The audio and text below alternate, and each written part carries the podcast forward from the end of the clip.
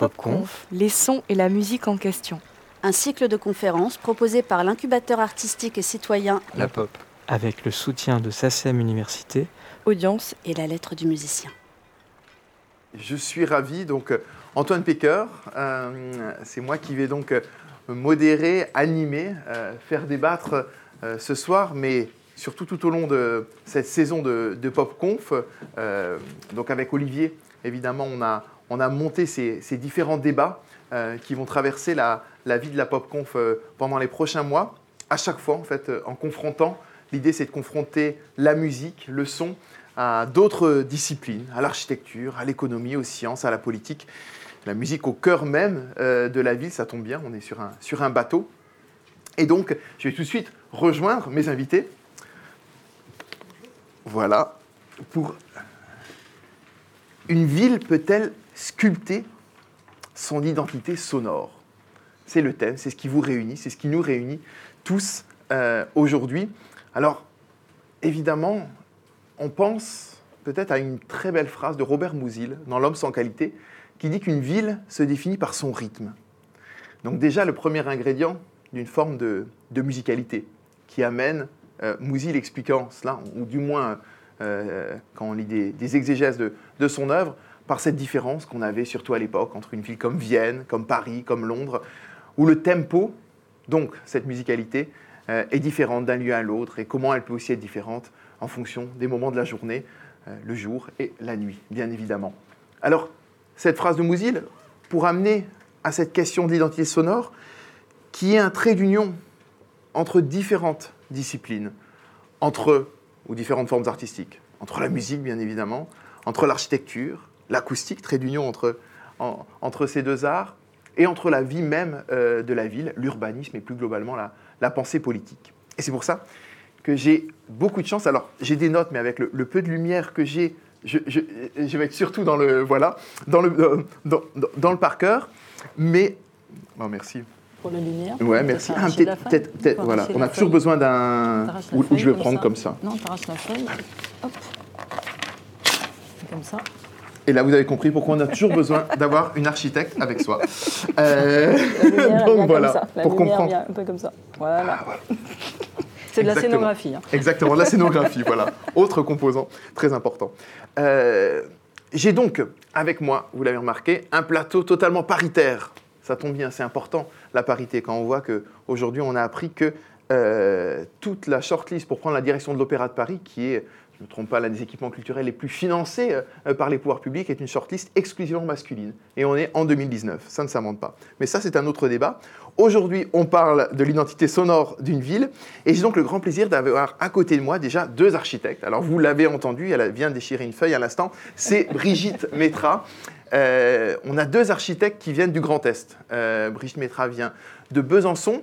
Alors pourquoi parler de Besançon? Parce que Brigitte, euh, il y a un très beau bâtiment que tu as fait dans cette région-là. C'est la salle de Dole, euh, dans l'ex-région Franche-Comté, Bourgogne-Franche-Comté, une salle de spectacle euh, absolument magnifique et surtout qui a été peut-être l'un des points dans, ton parcours premier par rapport à cette interaction entre l'art et l'architecture, puisque Brigitte, après, tu as témoigné sur un grand, tu as travaillé sur un grand nombre de salles de spectacle, aux côtés notamment euh, de Jean Nouvel. On pense à l'Archipel, euh, à Perpignan ou encore à la Philharmonie de Paris qui est située euh, juste à proximité.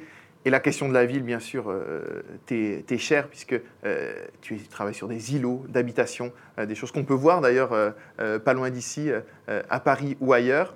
Et puis, l'actualité fait que tu es particulièrement investi, Brigitte, dans le grand débat. Alors, le grand débat national, il, il, parle assez peu d'architecture.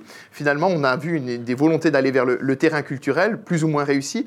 Mais en tout cas, par contre, avec l'Académie d'architecture, c'était l'idée de remettre cette question de l'architecture euh, au centre même euh, des, préoccupations politiques, en écho aussi euh, aux questions posées par le, mouvement des Gilets jaunes. Et donc, on va retrouver aussi à travers ces préoccupations ce qui peut animer la question de l'identité sonore et de la ville le jour et la nuit. Autre architecte, euh, Anne Démiance, à mes côtés. Euh, Anne Démiance qui vient, elle, de Colmar. Donc on monte un petit peu. Alors étant moi-même strasbourgeois, c'est évidemment un grand plaisir euh, d'avoir une colmarienne, même si ce sont deux départements différents qui vont peut-être bientôt fusionner. Là aussi, c'est un autre débat. En tout cas, la première fois qu'on quand on s'est eu au téléphone, c'était pour parler des Black Swans pour le magazine Archie créé un grand projet à Strasbourg qui est, c'est ce qui m'a intéressé en particulier, même s'il y a beaucoup d'autres euh, projets qui, qui, comptent et qui vont compter dans, le parcours d'Anne Démiance, notamment à Nancy euh, très bientôt, enfin dans quelques années, les termes réhabilités, complètement repensés.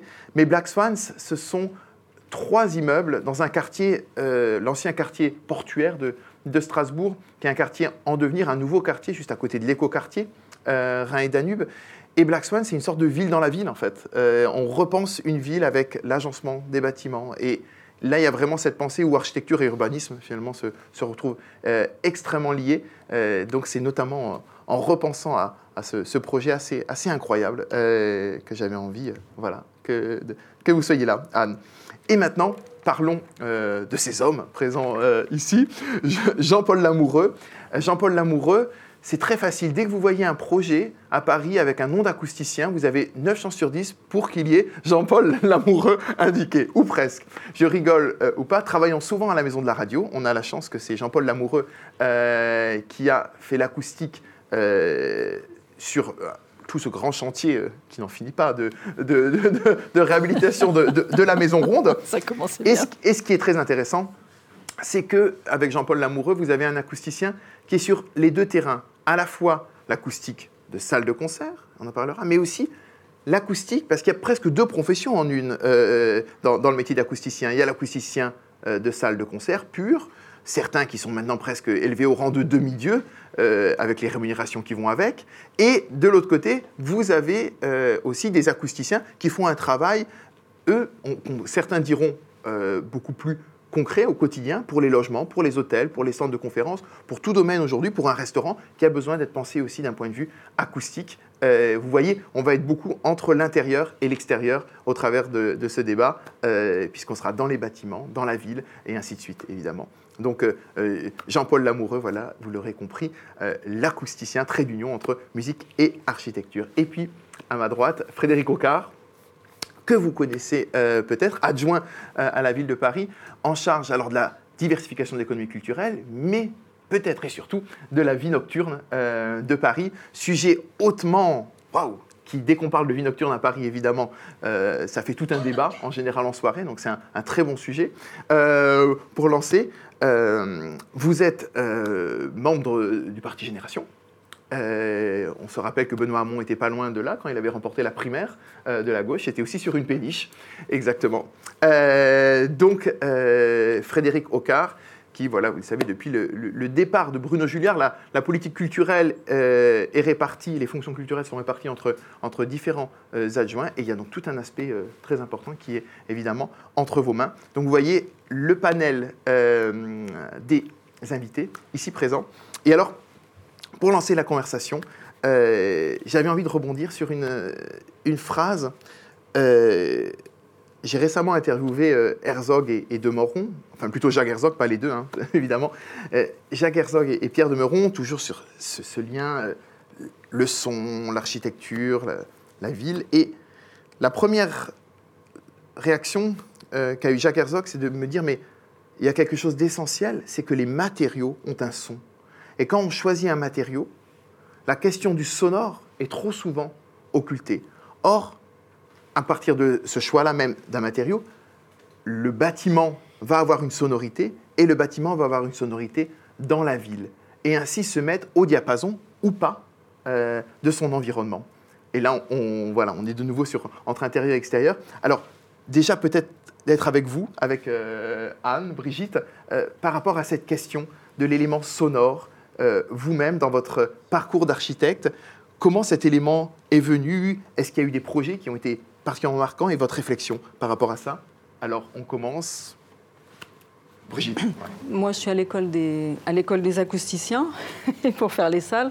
Et effectivement, la, réflexion du son euh, est importante. La masse et le bois ou bien le béton ne sonnent pas du tout de la même manière. Mais je n'avais jamais pensé de cette façon-là dans mes projets. Mais euh, c'est évident que quand on rentre dans un bâtiment en bois, on n'a pas du tout la même acoustique. Quand on rentre, euh, moi j'ai un projet où, qui est plein de végétation, donc on est dans la nature avec des bruits des oiseaux. Et donc la matière ou soit végétale euh, ou pas, ou métallique ou béton, elle est totalement différente. Je pense qu'inconsciemment, quand on conçoit les bâtiments, on l'intègre sans exactement le savoir. C'est-à-dire on, on, cherche des atmosphères, des ambiances, et l'atmosphère sonore est très importante. Il y a le visuel, et je pense que le sonore va avec.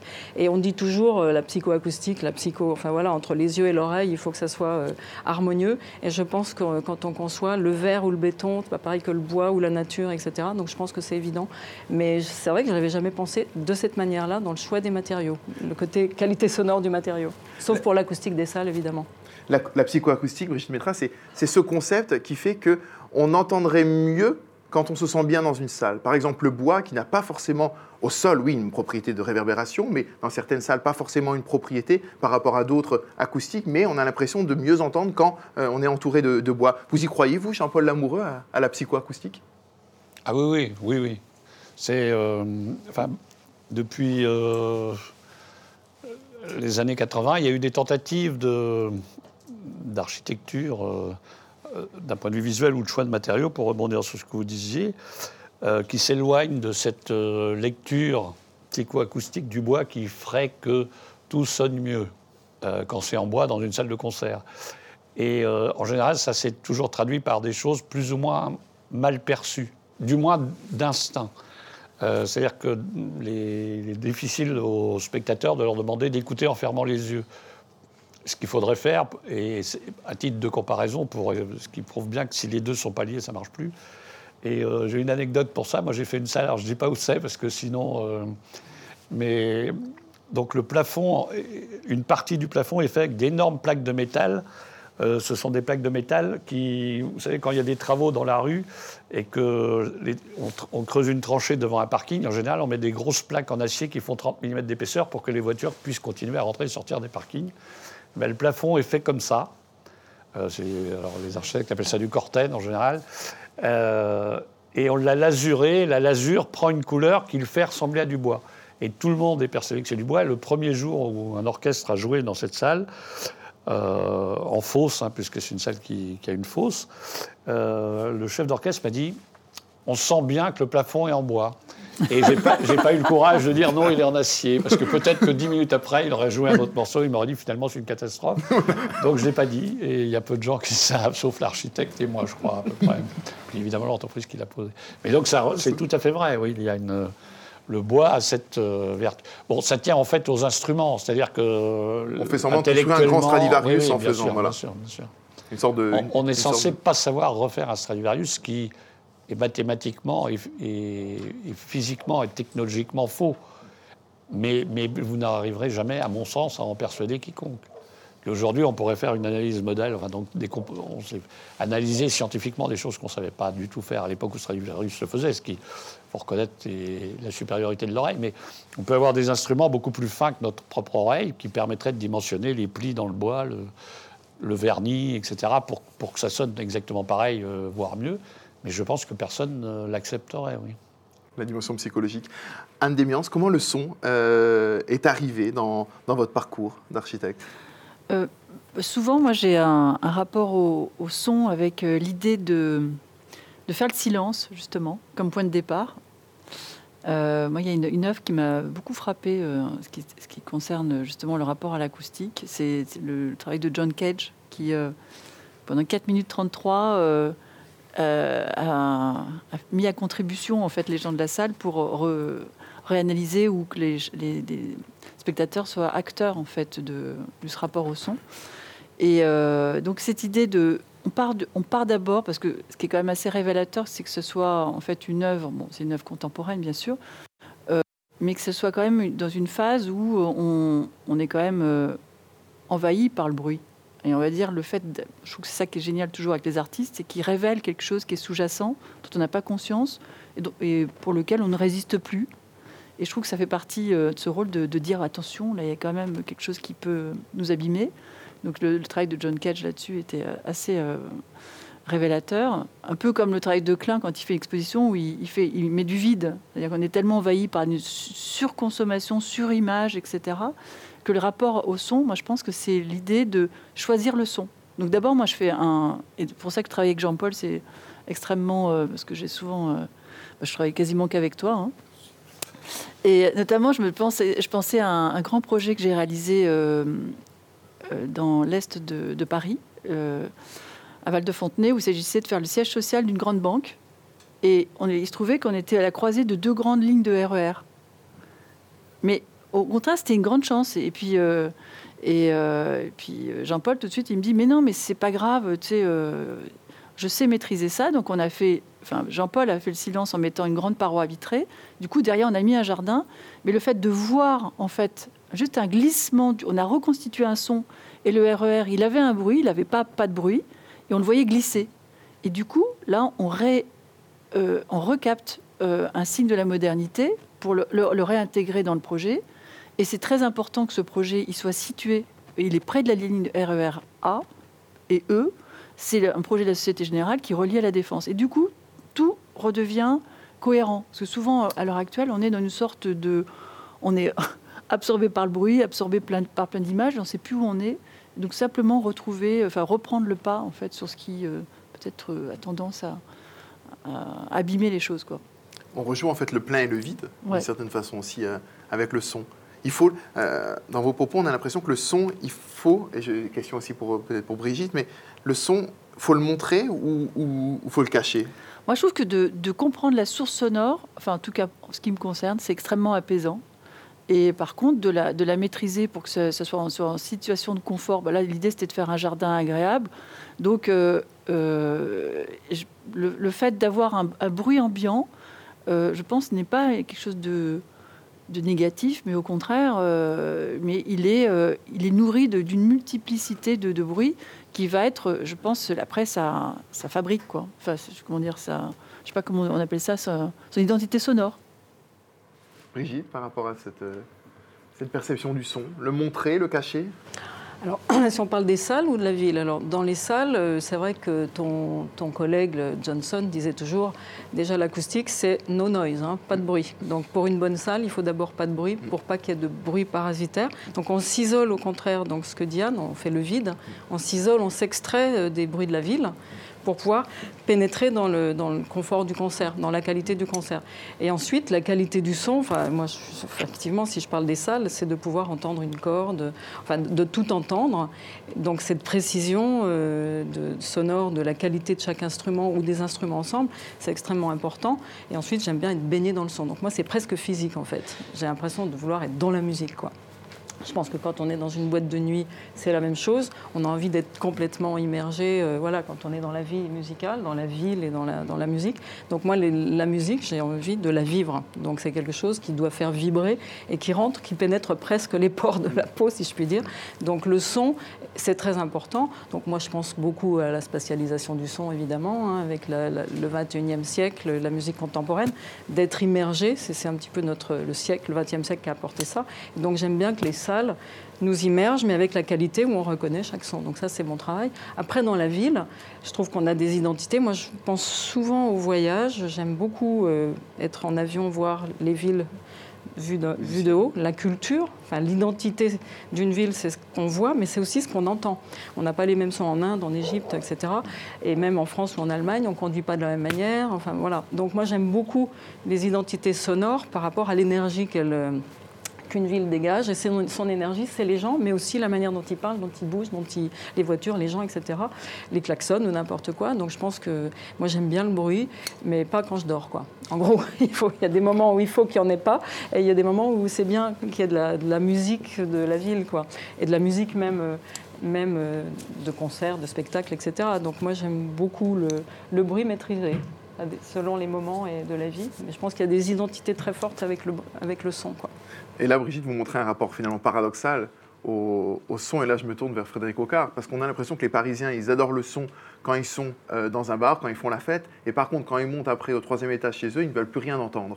Et donc, il y a ce paradoxe des Parisiens de vouloir une vie nocturne digne de Berlin, voire même supérieure à Berlin, mais par contre d'avoir l'atmosphère de Vesoul pas très loin de Dole d'ailleurs, quand ils sont chez eux. Comment C'est son travail. C'est à lui de faire ça. c'est son boulot.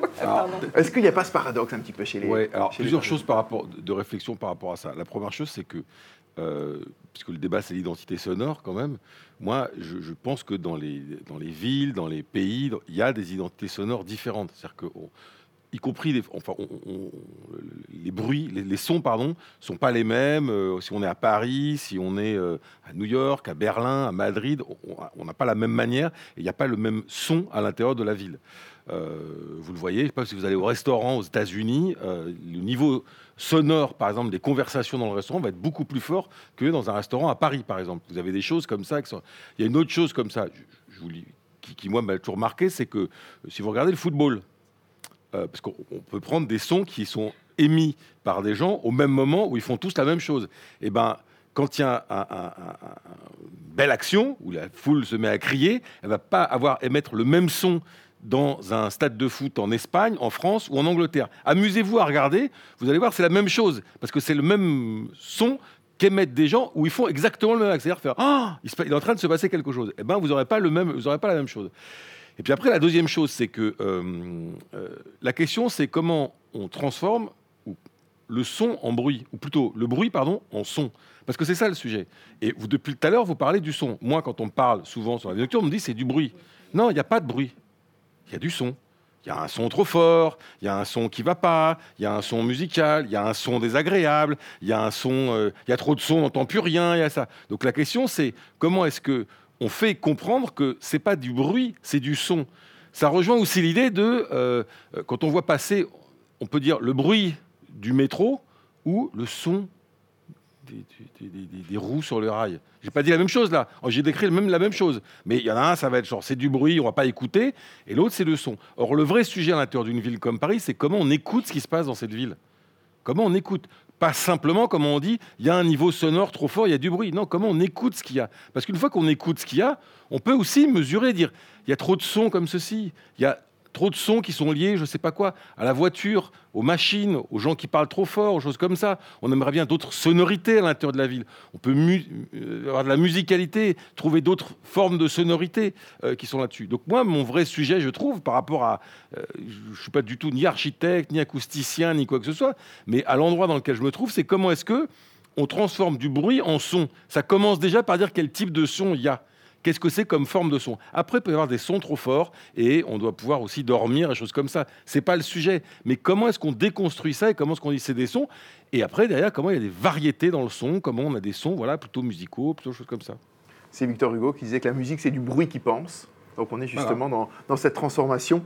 Euh, comment le son a évolué, Frédéric Rocard, au cours, au cours des siècles, à travers l'histoire, dans, dans Paris? Parce que quand on lit des historiens, on, on- on voit notamment qu'il y avait une vitalité sonore, parfois un son bien plus important au Moyen Âge que ce n'est le cas euh, euh, aujourd'hui. Il y avait une atmosphère, les, les- les mais bruits ma- et les sons alors, étaient... Ça, c'est vrai, mais c'est une discussion que j'avais euh, alors, tout au cours des siècles. Je ne suis pas du tout spécialiste ni historien du son, mais c'est une discussion que j'avais, par exemple, avec des riverains qui habitaient autour des halles, qui me disaient Mais il y a du bruit aux halles dans la journée, le matin, le midi, le soir et la nuit. Et je lui dis Mais vous avez de la chance d'être à ce siècle-là, parce que vous auriez été, il y a 250 ans ou 300, la date de la création d'un marché aux Halles, c'est à la fin du Moyen Âge, où la municipalité parisienne décide d'installer un marché. Je dis, vous auriez habité devant les Halles à la fin du 19e siècle, les livraisons commençaient à 2 heures du matin pour se terminer à peu près à midi. Bon, donc vous auriez eu un, temps sonore qui était absolument épouvantable. Encore une fois, je dis pas ça en disant c'est pas grave, il y a du bruit, des choses comme ça, et c'est c'est pas le problème. Mais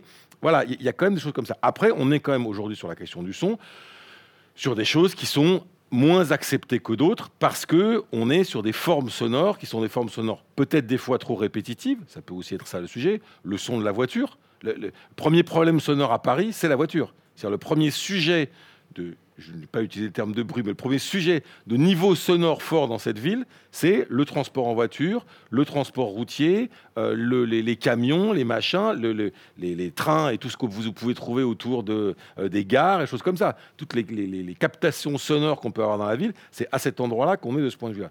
Donc c'est des sons qui sont des sons pas forcément agréables, qui sont des sons répétitifs et qui sont considérés comme des sons, euh, bon voilà, qui sont des sons un peu désagréables. Mais je crois qu'il faut aussi retrouver des temps d'écoute de ce, de ce qu'il y a dans la ville, encore une fois, euh, euh, sur ça, parce que on découvrira que, euh, moi, samedi dernier, j'ai été au théâtre à l'espace Cardin. Donc l'espace Cardin, il se trouve juste à côté de la place de la Concorde. Et je me suis retrouvé place de la Concorde un samedi après-midi avec aucune voiture, aucun piéton, puisque tout était barricadé à cause de la manifestation des Gilets jaunes. Ça fait bizarre. Vous êtes sur cette place un samedi après-midi, il n'y a pas un bruit. J'ai eu une impression de vide. Je dis pas que c'était désagréable, mais voilà, je, peut-être c'est la routine et l'habitude d'être à cet endroit-là et d'entendre des, bruits de voitures ou des bruits de gens qui parlent ou, même quand c'est piétonisé, avec quand il y a une manifestation, je sais pas quoi, d'avoir donc une autre émergence sonore. Mais voilà, il y a eu comme ça une espèce d'impression de vide. Donc euh, le son aussi, il meuble l'espace dans, une ville. Voilà, c'est donc il y a plein de, choses comme ça autour de la question du son qui, euh, qui aujourd'hui, il est vrai que juste, je finis parce que je suis peut-être un peu, un peu trop long, mais euh, une des questions quand même, qui est, mais qui n'est pas posée que dans les, questions sonores, mais une des questions à Paris, c'est une ville qui est une ville extrêmement dense, donc on retrouve d'autres débats aussi qui sont des débats architecturaux de ce point de vue-là, et c'est la question de la cohabitation dans cet espace. Et là aussi, à l'endroit de la question sonore, on a aussi les questions de cohabitation dans l'espace pour permettre que, on va dire, à la fois tous les sons s'expriment et que euh, n'y ait, pas des sons qui dominent les autres. Parce qu'il y a aussi cette question écouter un, concert, ça peut aussi être intéressant des fois de l'écouter avec un bruit extérieur. À partir du moment où on l'a choisi, hein, à partir du moment où on a dit on veut juste entendre euh, le son d'un piano et que euh, juste à côté on entend. bon, mais voilà, donc ça c'est un vrai sujet aujourd'hui à Paris, c'est la cohabitation du point de vue des espaces sonores, dans l'espace et dans le temps. Et d'ailleurs, des compositeurs ont mis en musique euh, l'identité des villes. Je suis pensé à un Américain à Paris de, Gershwin, qui justement illustre, mmh. euh, illustre ça à merveille. Euh, une, autre question quand même, Frédéric Roucard, parce que le son devient, on le voit quand même, un, sujet de crispation. La préfecture de police de Paris augmente les, fermetures administratives. Est-ce que... ça, dépend des... plus ou moins, quoi. ça, dépend ça ne baisse pas, en tout cas. Non, non, on est toujours à un niveau à peu près stable. Mais est-ce qu'il n'y a pas un risque quand même Comment on, gère cette question de, l'identité euh, de la ville, en particulier la nuit, hein, puisque vous en, êtes, responsable. On pense à certains quartiers, Ménilmontant, Oberkampf, Montmartre, des quartiers d'agitation euh, plus forts d'un point de vue euh, tout simplement sonore. comment, comment on peut gérer ça aujourd'hui d'un point de vue politique, en ne transformant pas Paris en ville-musée d'un côté, mais en permettant aux, riverains de dormir? Bah, y, a plusieurs choses. D'abord, habiter à Paris, c'est accepter un certain niveau sonore, quand même, malgré tout. Euh, le maire euh, précédent, en l'occurrence Bertrand Delanoë, dans un débat célèbre rendu célèbre, a dit à, certains, des gens qui disaient mais il y a trop de bruit à Paris en disant si vous voulez pas, euh, moins de bruit, allez donc habiter à Rodez. Bon, ça, disait tout et ça disait rien en même temps parce que c'est vrai aussi qu'en même temps on peut pouvoir habiter à Paris et pas avoir un, espace sonore complètement défiguré la nuit et choses comme ça. Euh, deuxième chose, encore une fois, ça demande à ce qu'il y ait euh, des règles, du respect, de la, réglementation, de la cohabitation du point de vue des espaces, euh, des espaces nocturnes, et une acceptation aussi de niveaux sonores qui sont des niveaux sonores. encore une fois, la connaissance du niveau de, ce qu'est le son. Moi, je, reviens à ça parce que c'est aussi comme ça qu'on permet de régler les choses. C'est-à-dire qu'à un moment donné, pourquoi il y a un espace sonore pourquoi est-ce qu'il y a des émergences sonores plus fortes que d'autres euh, À quoi elles correspondent? Qui sait euh, On va pouvoir accepter, par exemple, que des gens discutent en bas de chez vous, euh, si c'est un peu de bruit le soir, parce qu'ils discutent en bas de chez vous. Si c'est parce que c'est un bar et qu'on va avoir le même niveau sonore avec une activité qui va être... On va avoir une, attention qui va être une attention peut-être un peu plus négative, en disant, mais... Donc, c'est aussi cette question-là qui sont, qui sont présentes là-dessus. Et puis après, c'est tous les éléments qui sont les éléments de conciliation. Alors, je peux vous les détailler par rapport à tout ce qu'on fait. Les commissions de régulation pour les débits de boissons. On a installé sur certains quartiers des capteurs euh, sonores. On va en installer d'ailleurs dans cette partie-là, c'est-à-dire sur les quais ici, euh, de permettre à identifier la nature des sons. C'est-à-dire de dire, bon, bah, s'il y a un niveau sonore qui est un niveau sonore fort, est-ce que c'est parce qu'il y a des gens qui crient parce qu'il y a un scooter qui passe, parce qu'il y a un camion de pompiers qui, a passé, qui, est passé, parce qu'il y a un bar qui met la musique à fond, parce que je, ne sais trop quoi, de manière à pouvoir derrière identifier quelle est la nature sonore et du coup pouvoir régler, les, pouvoir régler le, problème derrière. Après, on est aussi sur des usages de la ville qui sont des usages particuliers. moi, le premier courrier que j'ai reçu en tant qu'adjoint sur la question de la vie nocturne, après avoir été élu, c'était des riverains de la place Pigalle qui m'écrivaient en disant que le soir, il y avait un niveau sonore, il y avait du bruit place Pigalle. Bon, il y a aussi des choses sur lesquelles on ne peut pas faire grand-chose de ce point de vue-là. Bon, c'est un peu l'exemple que je donnais par rapport aux halles, c'est-à-dire qu'il y a aussi un usage de la ville qui, depuis des décennies, depuis des siècles, met en sorte, fait, en sorte qu'il y a des endroits dans lesquels il y a un usage qui est un usage euh, plus fort. Après, mais ça, je laisserai les techniciens parler. Il y a aujourd'hui, peut-être, des niveaux sonores qui sont des niveaux sonores plus forts, mais il y a aussi des solutions qui peuvent être des solutions techniques par rapport à la manière dont les sons sont émis, par rapport à la manière dont les choses sont traitées de ce point de vue-là, là-dessus. Voilà, qui- qu'il faut mettre en place. Avec une dernière chose, c'est que cette question-là, n'est pas prise en compte par les pouvoirs publics au niveau général. Je donne un exemple. Euh, les questions qui sont les questions de cohabitation sonore dans l'espace euh, nocturne euh, euh, sont pas simplement liées à Paris. C'est toutes les grandes capitales ou toutes les grandes villes sont liées à cette question-là. Et à Londres, vous avez eu l'année dernière une loi qui a été votée sur cette question-là, qui a été de dire que par rapport aux questions qui sont les questions d'émissions sonores, euh, soit de clubs, de bars, de, de salles de concert et choses comme ça, il y avait un principe où tout nouveau bâtiment qui était construit à proximité d'un club, d'une salle de concert, ou choses comme ça et tout, devait prendre en compte le fait qu'il y avait une émergence sonore forte et donc construire avec des matériaux qui permettaient de couper cette émergence. Pourquoi je dis ça? Parce que juste à côté d'ici, il y a le Zénith, construit en 1983. Bon, avec une feuille de papier à cigarette. Bien. Donc quand vous vous installez à côté du Zénith, Ah oui. vous considérez quand même que vous êtes installé à côté d'un endroit dans lequel il va y avoir un certain nombre d'émergences sonores en termes de concerts. Peut-être qu'elles ont été modifiées depuis quelques années parce qu'on n'utilise plus les, inf- plus les infrabasses, des choses comme ça et tout, mais enfin, qui est acceptable. Euh, Il y, a quelques, il, y a, il y a deux ans, les riverains ont fait un recours par rapport au Zénith, dans lequel le Zénith a dit Oui, mais il y a quand même un sujet, c'est que ça fait quand même des années, nous, que on fait de la musique à cet endroit-là, que ça a été voulu par l'État, parce qu'avant, en plus, si c'était pas le Zénith, c'était quand même un abattoir avec des vaches, des veaux et des cochons qui étaient abattus matin, midi et soir. Donc, à mon avis, ça devait faire un certain boucan avec euh, les louchébem qui devaient vendre tout ça derrière. Bon, donc il y avait quand même un contexte qu'il fallait que ça. Eh ben, il a perdu le Zénith. Et du coup, il a été euh, condamné à euh, refaire une partie de sa structure parce que, évidemment, était sur une sorte de toile de tente, hein, enfin, en tout cas, quelque chose de léger, pour, pour le fermer. Je donne cet exemple-là parce qu'à un moment donné, les questions qui sont les questions d'usage de la ville, voilà, euh, par rapport à des questions sonores, sont aussi des questions à poser. On n'a pas coupé le train euh, à Gare de Lyon parce que le, bord de la Gare de Lyon, euh, il y a beaucoup de logements sociaux qui sont construits sur le bord de la Gare de Lyon. Or, le train à la Gare de Lyon, il fonctionne 24 heures sur 24 parce que c'est une des lignes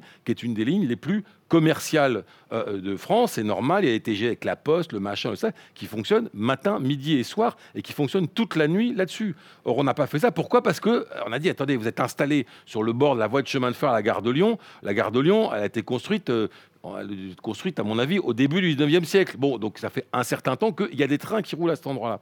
Donc sur les questions sonores, les questions d'antériorité aussi d'usage sont aussi, à mon avis, des questions à prendre en compte sur lesquelles aujourd'hui, on a pu s'y pencher en Angleterre, mais on s'y est pas penché, par exemple, encore en France. On devrait s'y pencher sur ça. Non pas en disant, euh, c'est pas grave, euh, il y a du boucan, on va rien faire, mais pour qu'on trouve des solutions et qu'on impose un peu les solutions aux uns aux autres. Ça peut être de dire, bah, les matériaux de construction aujourd'hui, on impose une norme qui est de dire, quand vous avez ça, le matériau de construction doit respecter ça. Aujourd'hui, c'est pas le cas. Vous construisez un bâtiment le long de la ligne de chemin de fer, par exemple, de la gare, euh, je vais pas parler des clubs, mais le long d'une ligne de chemin de fer euh, gare de Lyon, on va pas vous imposer de mettre du triple vitrage, des choses comme ça. Ah, si, si, si. Ah bon, bah si, alors vous si, allez si. me contredire, Si, mais si, si, allez-y, si, je vous en si. prie. Jean-Paul Lamoureux, parce que Frédéric Aulo- à- l'instant euh, parle des, parle solutions euh, qui peuvent être possibles aujourd'hui pour jouer avec l'identité sonore, Voilà. justement des villes les et les contraintes de l'identité sonore. Quels sont aujourd'hui, euh, Jean-Paul Lamoureux, un petit peu justement le rôle de l'acousticien par rapport au son de la ville? Oui, alors juste par rapport à ce qui vient d'être dit, euh, le, le Zénith, ce qu'il ne faut pas oublier, c'est que c'était un bâtiment provisoire. Donc moi, je serais assez d'accord avec l'idée que vous développiez, peut-être sauf que le Zénith ne rentre pas vraiment là-dedans. C'est-à-dire que si vous allez habiter à côté, de, à supposer que l'Opéra Garnier se mette à faire euh, du rock et que vous construisiez en face s'il y avait de la place, ça me paraît assez normal. Bon, le, le Zénith, on, euh, il était provisoire en 83. En 83, ce que je veux dire, Et on que- devait en faire un à la porte de Bagnolet qui, qui a été d'ailleurs euh, gagné à l'époque, je crois, par Claude Vasconi, mais qui n'a jamais été construit. Donc, c'est un- c'est un cas un peu particulier. Maintenant, euh, pour revenir à ce que disait euh, Brigitte, c'est quand on, si vous construisez sur une parcelle qui va à la gare de Lyon, aujourd'hui, euh, vous allez vraisemblablement poser, les, si c'est des logements, vous allez poser sur des ressorts. C'est-à-dire que vraiment des ressorts, hein, comme les ressorts de que vous pouvez voir euh, sur votre voiture ou des choses comme ça, tout le bâtiment posé sur des ressorts pour pas que, parce qu'il n'y a pas que le bruit aérien, il y a le phénomène vibratoire, c'est-à-dire la transmission solidienne des vibrations qui rayonnent. Donc par le sol. hein. Voilà, donc ça, on sait aujourd'hui poser un bâtiment sur des ressorts. La seule chose, c'est que ça coûte pas tout à fait le même prix qu'un bâtiment fondé traditionnellement. Et puis, on va vous imposer aussi un isolement de façade assez euh, conséquent, mais qui est réglementairement, je pense que la réglementation n'est pas si mal faite en France. Le, le problème des ressorts, ça, c'est un choix de maître d'ouvrage, c'est-à-dire que le client, enfin celui qui fait construire l'immeuble, il va, il il n'est pas tenu de le faire. Mais il va le faire parce qu'au prix où Certains on, loue, où on vend, euh, oui, où on vend, bah, ils ont, En logement ils ont social, été longtemps moins. réticents, mais, mais contrairement, il ne faut pas dire ça, parce que très souvent, c'est les, plutôt les, gens qui construisent le logement social qui ont donné peut-être presque les premiers l'exemple dans le domaine, qui se sont en tout cas, alors ils n'ont pas toujours euh, conclu qu'ils ont pu le faire, mais ils s'y sont assez un- intéressés. Et moi, je sais qu'on a souvent utilisé l'argument inverse auprès de promoteurs non sociaux de leur dire, mais justement, dans du logement social, on le fait. Comment vous pouvez imaginer un instant qu'un client qui va payer ailleurs. très très cher au mètre carré ne va pas, va pas le faire Au contraire, c'est plutôt un argument qui, qui était assez- qu'ils arrivent à, à bien percevoir. Et ça, on sait bien faire. Le- le- par contre, ce qui répond pas bien à la problématique de la vie nocturne, qui me paraît, euh, enfin, sinon il n'y a plus de ville. Bon, ça, c'est que euh, aujourd'hui, contrairement à ça, les textes en France, ils se sont durcis. C'est-à-dire qu'il n'y a que des textes sur l'acoustique non permissives. hein. Quand il y en a un qui prend, quand on prend un nouveau texte, quand on modifie un ancien, on serre toujours la vis euh, d'un quart de tour et on va finir par plus arriver. Quoi. Il n'y aura plus de filet sur le boulon. Quoi. Et, euh, et c'est vraiment ça le problème, c'est qu'aujourd'hui, la nuisance de voisinage, et ça, effectivement, pour. Alors, vous allez me dire, ça peut justifier, on a le droit d'ouvrir ses fenêtres, mais c'est que si vous ouvrez un bar musical, vous faites la mesure fenêtre fermée chez le plaignant et fenêtre ouverte. Ça, forcément, fenêtre ouverte, on peut faire ce qu'on veut. Il n'y a pas besoin de faire d'acoustique pendant 10 ans pour comprendre que ça va, ça va, on va être très difficile de le faire. Et donc, ça veut dire que tout se reporte sur celui qui exploite son bar, qui, arrive à des niveaux d'isolation nécessaires, effectivement extrêmement compliqués. Et il ne gérera pas le problème des gens qui sont obligés d'aller fumer dehors parce qu'ils n'ont plus le droit de fumer dedans. C'est un des, vrais problèmes, ce que, ce que vous disiez tout à l'heure. Mais c'est vrai que ce serait une bonne idée de. enfin, en tout cas, qu'on aille un peu plus vers là et qu'on arrête de serrer euh, sans arrêt parce que euh, on arrivera à tout étouffer, oui, je pense. Et je pense que l'identité de la ville, c'est-à-dire que nous, on est une culture de ponts et chaussées. Alors les TGV, les trains, les gares, il faut, il faut effectivement les construire et on met des réglementations pour construire. Mais la musique, les lieux de musique, c'est pas comme à Londres, à Paris. C'est pas quelque chose qui est quelque chose de culturel et d'ancré dans la culture qu'il faut protéger. Donc je pense qu'il faut retourner la chaussette. Enfin, il faut renverser la table, la manière de regarder et de se dire que les lieux de musique nocturne sont aussi de la vie sociale et sont aussi de notre culture et qu'il faut les, les préserver. Donc, protéger la source sonore, parce qu'il vaut mieux protéger là où ça émet, c'est sûr, mais aussi faire ce que fait Londres et de dire c'est un lieu culturel comme un autre, donc quand vous êtes autour, protégez vos bâtiments. C'est un autre regard et je pense que c'est intéressant parce qu'on sait le faire. On sait faire des fenêtres à 47 dB. Enfin, nous, on fait que ça ensemble aussi. On travaille au-dessus de la petite ceinture, près de la, du Non, non, mais périph'. ça, je construis près d'une voie euh, SNCF, donc 47, 35 dB, machin, on sait faire. Mais il faudrait retourner le regard pour dire ce sont des lieux de notre culture, donc les mettre sur la carte et dire bah, autour il y a des réglementations. Mais Il faut c'est- retourner un peu le regard de Mais ça. c'est dans- pas le cas, la réglementation est construite à l'inverse, c'est-à-dire oui, c'est ça. par C'est l'émetteur. ce que tu dis, c'est ce que tu dis. par, ouais. Ouais, mais, Non, c'est- mais mais de mettre les salles comme quelque chose, comme un train. Il existe, il, il circule. Euh, ça existe, c'est accepté par notre société. Bah, il faut que les lieux de musique nocturne aussi. Et, Oui, et mais- faire et ce que font Londres. Moi, je trouve que pour c'est une bonne rassurer idée. euh, ceux que ça inquiéterait, euh, dans. Bon, alors ça, je ne suis pas devin, mais dans. Je pense que d'ici 20 ans, on saura isoler une fenêtre ouverte. Alors ça peut paraître curieux. Waouh. Alors ça, Mais, euh, ah, là, t'as un truc, là, t'as un brevet dans la poche. là. non, non, non, pas du tout, pas du tout, pas du tout. Mais euh, j'ai fait mon DEA, et donc il y a très longtemps, hein, parce que ça, ça se voit. Mais euh, le sujet, c'est déjà comment tuer une onde acoustique avec une autre onde acoustique. C'est le principe des ondes de contre-bruit. Donc on arrive à le faire dans un tuyau. C'est un brevet qui date de 1936. J'étais pas né. Donc c'est un Américain qui avait déposé ce brevet. Et depuis, il y a des tas de gens qui, travaillent là-dessus. Alors évidemment, c'est difficile à faire dans un tuyau, dans un milieu de propagation à deux, dim- deux dimensions, on comprend un peu plus. C'est beaucoup plus compliqué de le faire euh, par une fenêtre ouverte. Mais aujourd'hui, on, arrive à améliorer une fenêtre entrebâillée, comme ça, avec un système, on met des haut-parleurs qui diffusent une onde de contre-bruit. C'est-à-dire un micro capte le son qui est incident, et il envoie, parce que comme on va très très vite, les ordinateurs vont très très vite, ils ont le temps, si j'ose dire, de, de donner ordre à- au, au petit haut-parleur de tuer l'onde qui arrive avant qu'elle ait, pu franchir bon, le... Bon, alors c'est le principe, hein, ça s'appelle de l'acoustique active ou des ondes de contre-bruit. Et je pense qu'au fur et à mesure qu'on progresse euh, et informatiquement et électroniquement, je pense que d'ici 20 ans, on saura faire des choses. C'est-à-dire parce qu'après, ça va aller contre. On dira, oui, mais si on est obligé de fermer sa fenêtre, moi, si je veux ouvrir la fenêtre d'été, enfin, c'est c'est toujours le, le débat actuel. Et peut-être que même celui-là, on arrivera à le. donc, il- enfin, moi, je toujours faire confiance à la science, je pense. qu'un jour ou l'autre, on y arrivera, je pense. Ça va faciliter la vie des politiques aussi, je pense, une telle, une, une- une Mais- telle mesure. J'espère. Alors, Frédéric vous, parliez à l'instant de l'identité sonore propre et effectivement différente d'une ville à l'autre.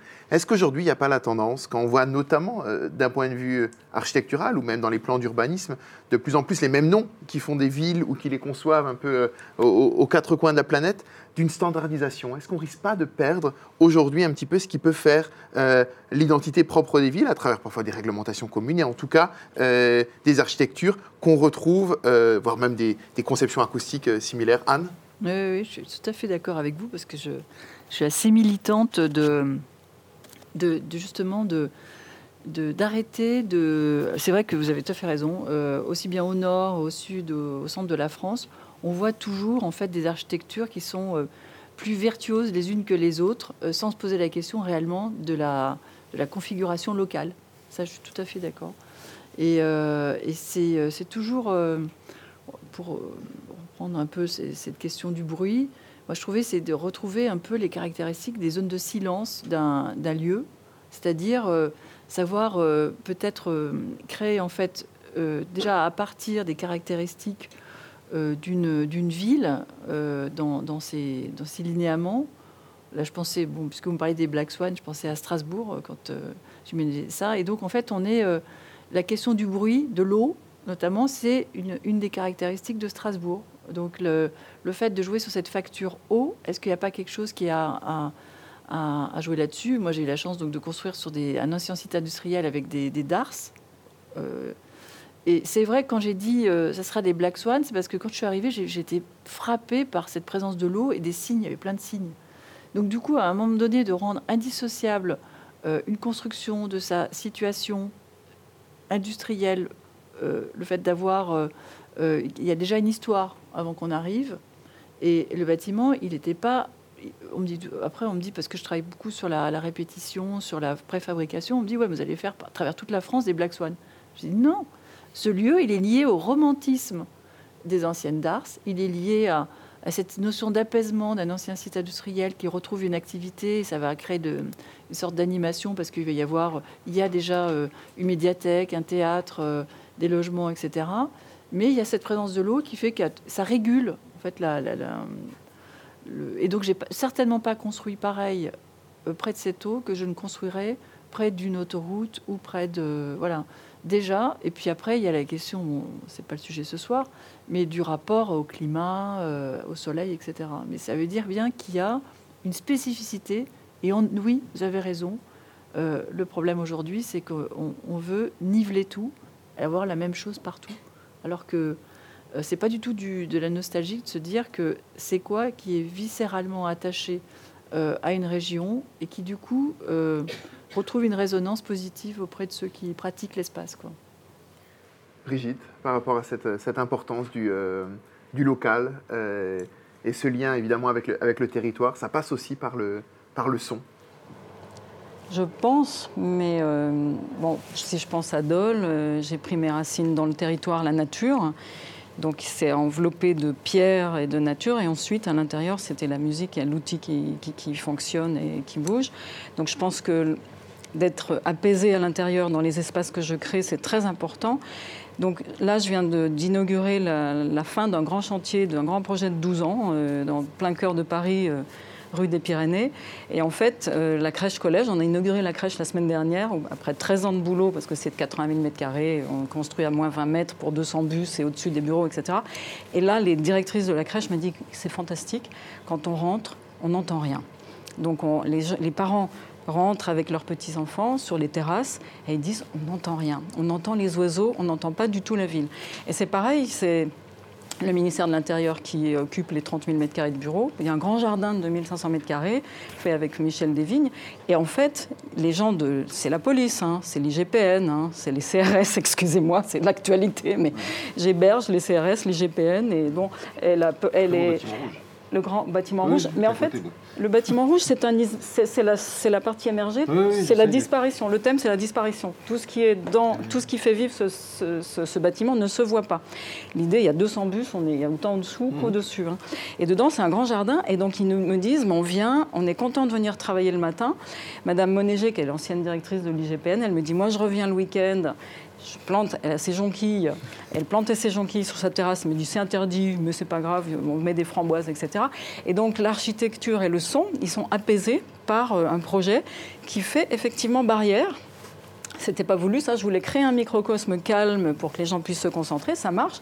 Et donc l'extérieur, au contraire, c'est rouge, pétant, des lignes dynamiques, c'est la vitesse, c'est les bus, c'est la circulation. Donc j'ai voulu que mon architecture, elle ait une, tonalité sonore, si je puis dire, mais sans le savoir. Je voulais créer le calme et le, microcosme à l'intérieur et la dynamique à l'extérieur par les façades, les couleurs, et etc. Et donc c'est effectivement lié au son, au buzz de la ville et au mouvement euh, par l'architecture. Donc euh, oui, oui, c'est un matériau, sans trop le savoir. Jean-Paul Lamoureux, vous avez fait des, projets euh, dans le monde entier, de Hanoï à Shanghai, évidemment euh, aussi beaucoup, beaucoup en France, par rapport à cette question de l'identité sonore et cette différence du rapport au son euh, suivant les territoires.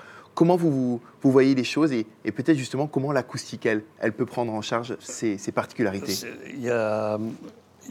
En général, les, identités sonores des villes sont aussi liées à, euh, comment dire, euh, aussi à l'économie à- du pays dans lequel vous vous trouvez, euh, ou l'histoire de l'évolution de l'économie, parce que ça a quand même beaucoup évoqué. Euh, Shanghai, par exemple, c'est une ville. euh, on a commencé à travailler sur l'opéra de Shanghai en 1994.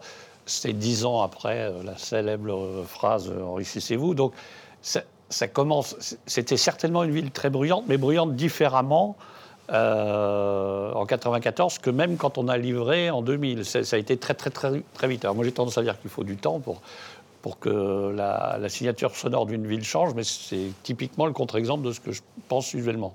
Parce qu'ils ont eu accès à, eh ben, des moyens, justement, tout simplement que la- l'automobile était beaucoup moins présente en 1994 dans Shanghai qu'elle ne l'était en 2000. Il y a eu des, saturations, donc l'usage du klaxon, la politesse faite au vélo, euh, qui, qui était le moyen de transport euh, euh, usuel. C'est-à-dire qu'à chaque fois, moi, c'est très impressionné de voir qu'il y avait 80 vélos qui pouvaient tourner à gauche et quand des gens arrivaient en face dans une rue et sans qu'il y ait de problème. Enfin, c'est juste inimaginable à, Paris, même encore, je pense. hein, parce que 80 vélos, ça fait beaucoup. Et, euh, donc le son de la ville de Shanghai était complètement différent. En, en 5-6 ans, ça a été euh, métamorphosé. Puis aussi parce qu'ils ont détruit les anciens quartiers et ils se sont lancés à construire, ils avaient déjà commencé des, immeubles. Et le quartier où l'opéra a été construit est un bel exemple parce que quand on est arrivé, on aurait pu dire on peut se contenter de faire une façade de moins performante qu'on ne le ferait euh, même sur la place de la Bastille quand il a été fait. Euh, parce que c'était quand même beaucoup plus calme à cause de tout ça et qu'il y avait des grands espaces. Mais l'espace s'est raréfié très très vite, hein, puisque la nature a eu horreur du vide rapidement. Et c'est une ville extrêmement bruyante. En termes d'intensité, c'est une ville euh, assez terrifiante. hein. Et donc, elle est aussi isolée que ne pouvait l'être l'Opéra Bastille, et je dirais, et heureusement, même si les constats faits quand on est arrivé n'étaient pas ceux-là. Donc c'est toujours un peu difficile comme ça. Et le deuxième plus bel exemple que j'ai vu, c'est à Montevideo, on a refait le- le- l'équivalent de leur opéra Garnier à eux, qui s'appelle le Teatro Solis, et qui est un, bâtiment remarquable et qui, est. bon, pour des tas de raisons, et bon, mais par contre qui était devenu obsolète en termes de scénographie et de fonctionne- fonctionnement. Donc on est, toutes les façades ont été gardées, l'aspect global du dessin de la salle a été gardé, mais tout a été en réalité pratiquement changé. Et euh, quelque chose auquel moi j'avais pas pensé avant, c'est qu'ils recyclent tous les autobus que l'Amérique du Nord ne veut pas. Donc, euh, parce que je pense qu'ils les achètent d'occasion pas cher, et, et, et ce sont des autobus avec des moteurs euh, assez anciens et assez rudimentaires, et qui génèrent des, des infrabasses, un peu comme quand on cherche à balancer des infrabasses euh, dans la techno. Mais ça, on le cherche volontairement, mais il balance des infrabasses, c'est-à-dire très très bas, et qu'il est assez difficile d'arrêter. Et euh, ça a été- et euh, Il y a eu de la lutte. Voilà. Et, et c'est. Moi, honnêtement, j'avais eu du mal à l'imaginer. Et on y a pensé par analogie à, à une, à une histoire qui avait peu à voir. C'est que la première fois, on avait des, des mesures antivibratiles ont été prises pour un opéra, c'est l'opéra de Manaus. Alors, je n'étais pas né non plus, qui a été con- construit au cœur de la, de la forêt Amazonie. amazonienne du temps de la splendeur du caoutchouc. Et à l'époque, toutes les rues étaient pavées. Et il, était construit à l'européenne. hein. Donc il était normalement suffisamment isolé par rapport au bruit de la ville dont on parlait tout à l'heure, mais pas du tout suffisamment par rapport aux charges des. hum, Alors je sais pas comment on appelle ça, disons des sortes de, chars à roues qui, tirés par des chevaux sur lesquels on, emmenait du, caoutchouc. Qui- parce qu'ils étaient très chargés, généraient des niveaux euh, sonores et vibratoires très importants. Et pour la première fois, ils ont pris un traitement antivibratoire qu'ils avaient sous la main. C'est-à-dire qu'ils ont étalé du caoutchouc sur, le, sur la rue, enfin sur la rue pavée, en face de l'opéra de, Manaus, pour qu'on n'entende plus rouler les. Donc voilà. Donc c'est vrai que les, les- enfin, les exemples, euh, et moi je suis assez d'accord avec elle. C'est dommage que ça disparaisse, parce moins on- c'est assez intéressant de voir que ce qu'on a à faire est un peu différent d'un d'un endroit à l'autre. Et c'est vrai que c'est de moins en moins vrai, mais c'est de moins en moins vrai parce que, parce que effectivement, le- la hein. densification euh, urbaine est. Mais, l- l- pardon. Mais là-dessus, justement, je trouve que euh, euh, il faut aussi retrouver une écoute de la ville. Euh, parce qu'il y a quand même une tendance à ce que euh, les sons enfin, soient souvent toujours les mêmes. Euh, et il y a deux exemples. D'abord, ce que je disais tout, enfin, on disait ça en, aparté avant. Il y a l'année dernière, c'est dans le 13e arrondissement, à côté de la rue Watt. Il y a eu une installation, c'est un point d'écoute de la ville. Ils ont installé un, endroit qui se trouve au-dessus des voies. c'est un quartier qui est tout en, train d'être fait, tous les, toutes les voies ne sont pas couvertes, qui est un point d'écoute de la ville euh, où bah, on peut venir écouter les différents sons qu'on va avoir. Avec le son du train qui passe, le périphérique est pas très loin, mais en même temps on n'est pas à côté du périphérique. Et quand on se met là, on a différents sons qui parviennent de la ville, mais qui sont, qui vont être différents, variés en fonction des heures, et choses comme ça. Et puis le deuxième exemple, c'est ce qu'on a fait dans les parcs et jardins puisque depuis trois ans maintenant, quatre ans, euh, les parcs et jardins, euh, la plupart des parcs et jardins, l'été, on les, a- on les laisse ouverts 24 heures sur 24 euh, la nuit, donc, euh, au mois de, à partir du mi-juin jusqu'au début septembre. Et on en a fait, non pas des endroits dans lesquels on a rajouté un. au début, on a eu beaucoup de demandes en disant bah, très bien, pouvoir faire du cinéma, euh, des concerts, mais pas trop fort, des machins et tout. J'ai dit non, on va rien faire du tout. C'est-à-dire que les gens vont venir s'installer et on va faire de ces endroits-là bah, des points d'écoute de la ville, d'une certaine manière. Et euh, quand vous allez au bois de, bah, au, bois, au but de Chaumont euh, la nuit, bah, vous avez, un- vous redécouvrez l'écoute de cette ville à ce moment-là. Alors vous allez avoir des sons de l'extérieur, vous allez pouvoir aussi entendre le, bruit de la ville qui fonctionne, mais ça redonne des, des- des moments où, à un moment donné, on va se dire tiens, on écoute ce qui se passe autour. Mais il faut un peu pousser les choses parce que sinon, les sons ont tendance à se juxtaposer les uns par rapport aux autres. Comme, parce que le son, c'est aussi le reflet d'une occupation, d'une activité humaine. Donc tout se met les uns sur les autres, et à la fin, vous avez un espèce d'énorme truc qui, à ce moment-là, devient du bruit. Encore une fois, il faut que le bruit, on le transforme en son pour que du coup, ben, on puisse en, goûter l'intérêt. sublimer le bruit. Alors peut-être un mot, Frédéric, de, de ce plan, la- l'opération bien connue de tous les architectes, Réinventer Paris, euh, Ouais. qui a un aspect aussi sur la vie nocturne, avec notamment l'idée de réutiliser, réhabiter les lieux souterrains de la capitale. Euh, alors, oui, c'était un peu le, ce qui était prévu. Euh, c'est pas exactement ce qui s'est passé. Donc, euh, mais c'était un peu à la base quand on a Alors- fait le réinventer Paris euh, sous-sol, qui est le deuxième réinventé qu'on Oui. a fait là.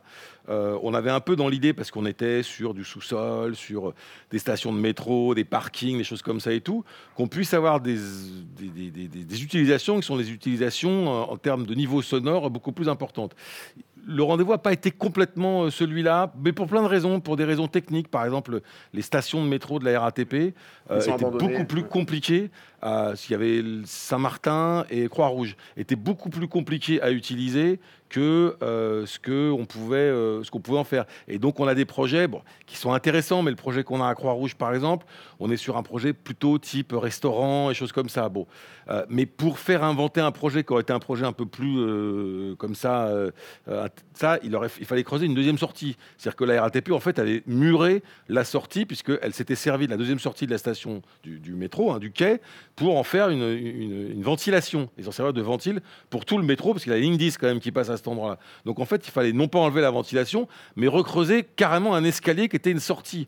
Bon, donc c'est pas juste un petit travail où euh, on fait un, dans un mur, on découpe euh, ça, on fait un- un- une issue de secours, ou je sais pas quoi. Là, fallait, euh, c'était plusieurs millions d'euros de travaux.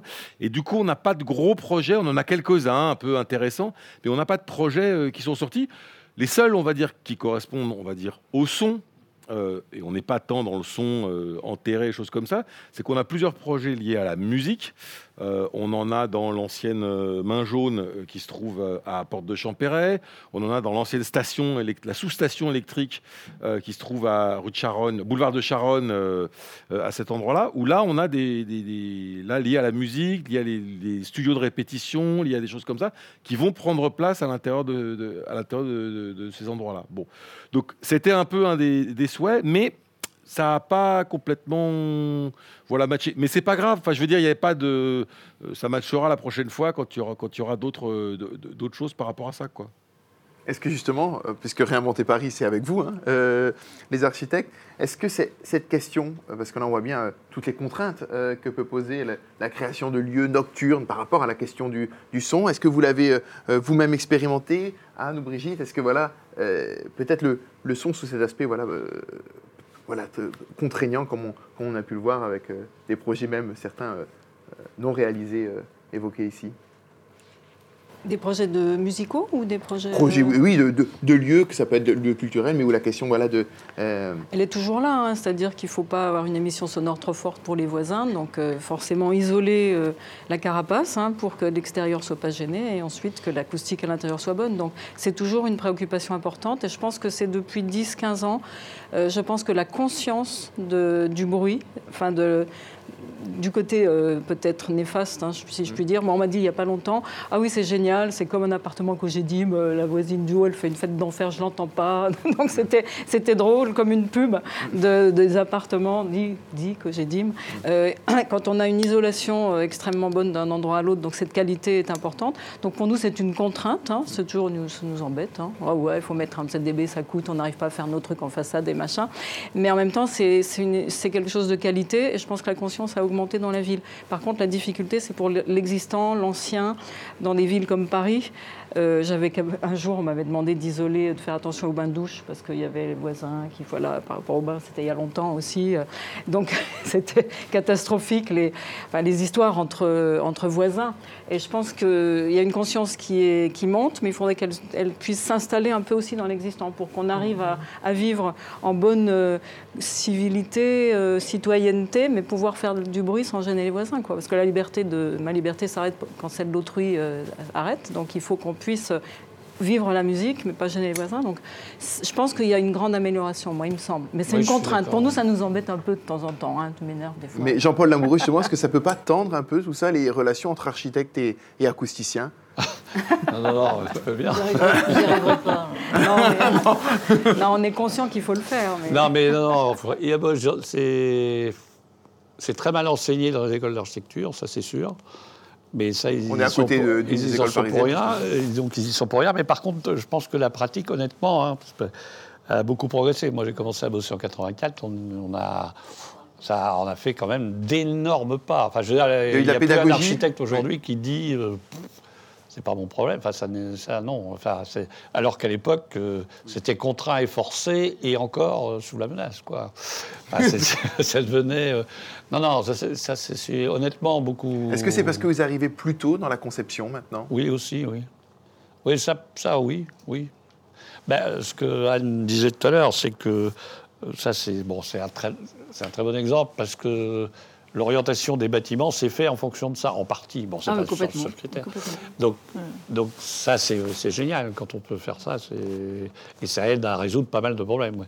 Mais c'est pas toujours le cas. Bon, si vous êtes dans une parcelle, vous êtes cerné par tout le monde, vous pouvez pas forcément le soleil, ça compte aussi. Enfin, on ne peut pas forcément toujours faire ça, mais euh, c'est bien. Par contre, c'est un problème, moi, je pense, d'éducation aussi. C'est-à-dire que de la même manière qu'on n'enseigne pas euh, l'architecture à l'école, de, on devrait un peu, à tout, à tout, enfin, je sais pas, depuis le CP, on devrait aussi expliquer comment, comment fonctionne le corps humain, parce que il y a aussi, souvent, on n'a pas besoin d'écouter de la musique forte pour que on en soit satisfait, mais, mais ce n'est pas l'intérêt des gens qui la vendent. Je m'explique. C'est-à-dire qu'au-dessus d'un certain niveau sonore, votre oreille, enfin votre cerveau dit à votre oreille, c'est trop. Donc, euh, comme on sait tous, euh, derrière le tympan, il y a trois os, et euh, le marteau, l'étrier et l'enclume. Et comme toute transmission, la, la, transmission sonore vers le cerveau commence par une transmission solidienne et non pas dans un fluide. Et quand il reçoit trop d'énergie, le cerveau, comme tous les os, ils sont tenus par des, muscles. Et il dit au cerveau, le, enfin le cerveau pardon, dit aux muscles c'est trop, et il relâche la tension entre ces os qui sont articulés. Ça s'appelle le réflexe stapédien pour empêcher de rentrer trop d'énergie à l'oreille, parce que ça détruit des cellules de, ce qu'on appelle les cellules de Corti, et quand elles sont détruites, vous récupérez jamais 100%. C'est la fameuse histoire des traumatismes sonores dans les concerts, etc.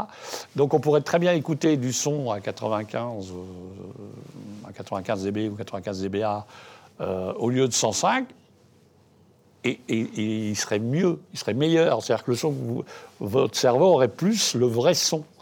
Or, évidemment, euh, l'évolution de la technique, comme je disais tout à l'heure, ça a du bon, mais ça n'a pas toujours que du bon. Autrefois, vous aviez des haut-parleurs, dont surtout pour les basses fréquences, euh, dont les, cônes étaient faits avec du carton et légèrement huilé ou euh, légèrement enduit. Et depuis qu'on travaille avec des matériaux composites, donc il y a quand même une vingtaine, une trentaine d'années, vous pouvez mettre, ça supporte beaucoup plus d'énergie. C'est-à-dire que le moteur électrodynamique qui pousse, c'est ça la création d'une note sonore, c'est bêtement ça. Hein. Eh ben, le moteur, il peut pousser beaucoup plus fort sans que les cônes se déchirent. Avant, c'était très facile de claquer un haut-parleur de basse fréquence. Donc le niveau sonore qu'on émettait ben, était forcément ne serait-ce que limité techniquement. Maintenant, il l'est quasiment plus. Et du coup, pour continuer à vendre beaucoup de haut-parleurs alors qu'ils ne se déchirent plus, ben, il faut justifier que le nouveau qu'on a sorti, il est encore un peu plus puissant ou encore un peu plus fin dans les très basses fréquences pour continuer à en vendre.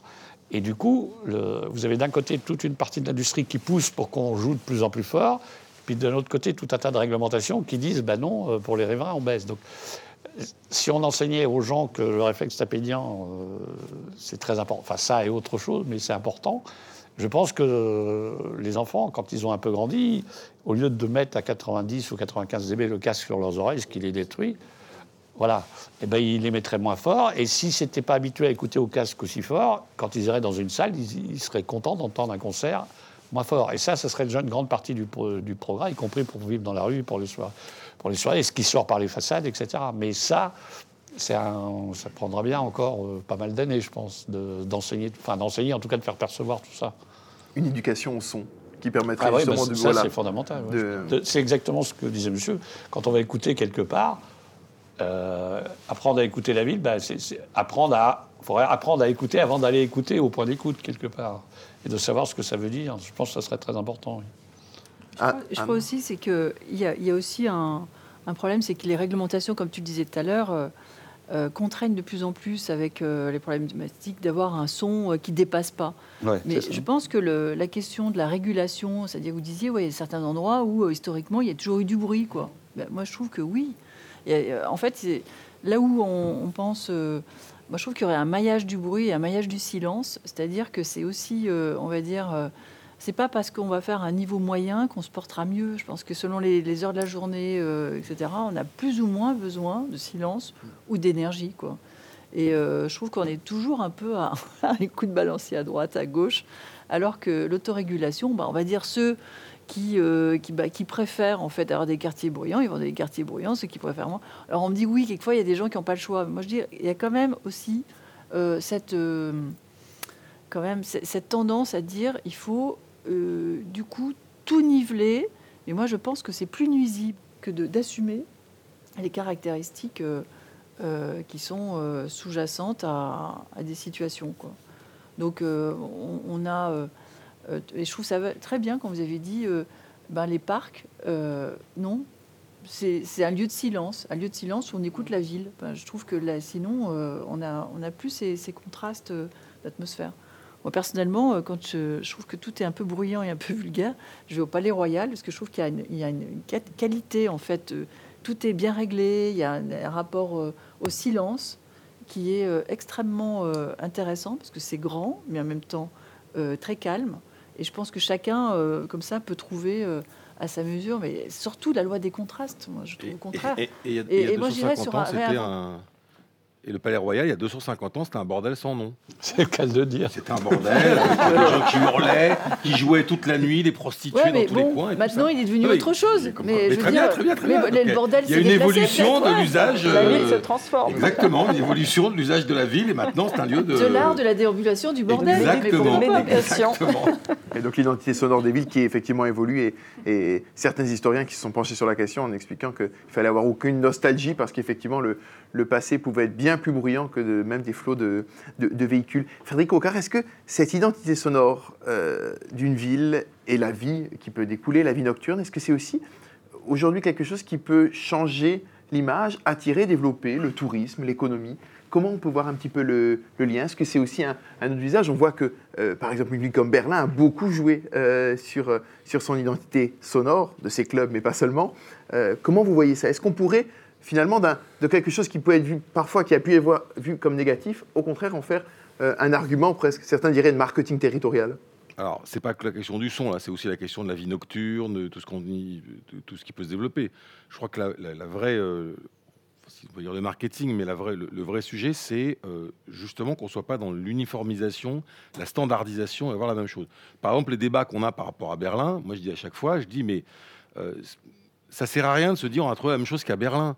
Il y a une autre histoire de la ville de Berlin, elle a d'autres capacités, il s'est créé d'autres choses.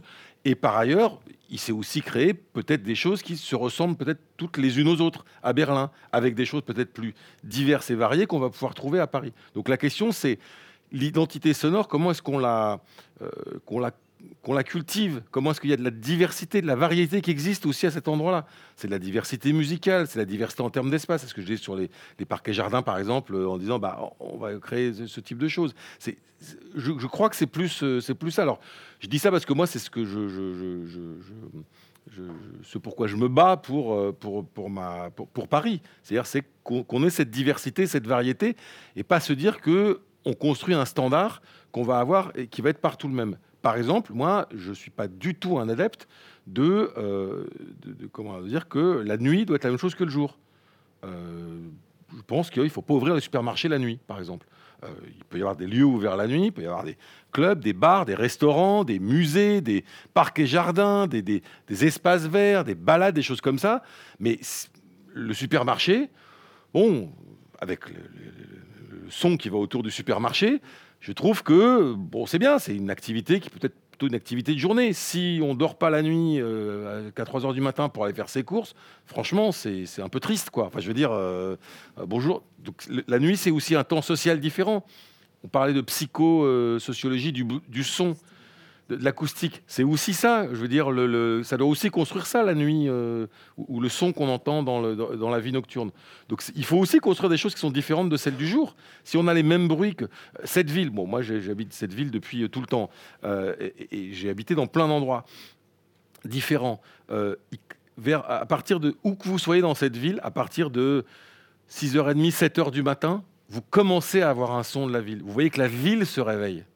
C'est vraiment. Alors il y a des endroits où vous vous dites ah bah oui parce qu'il y a des voitures qui passent, vous allez pouvoir l'identifier. Mais indépendamment de l'endroit dans lequel vous vous trouvez, vous commencez à sentir vers 6h30, 7, enfin un peu plus tard, 7h, 8h, que la ville se réveille et qu'il y a quelque chose, il y a un son différent dans cette ville à partir de ce moment-là. Bon, c'est important, c'est aussi le rythme de vie des gens.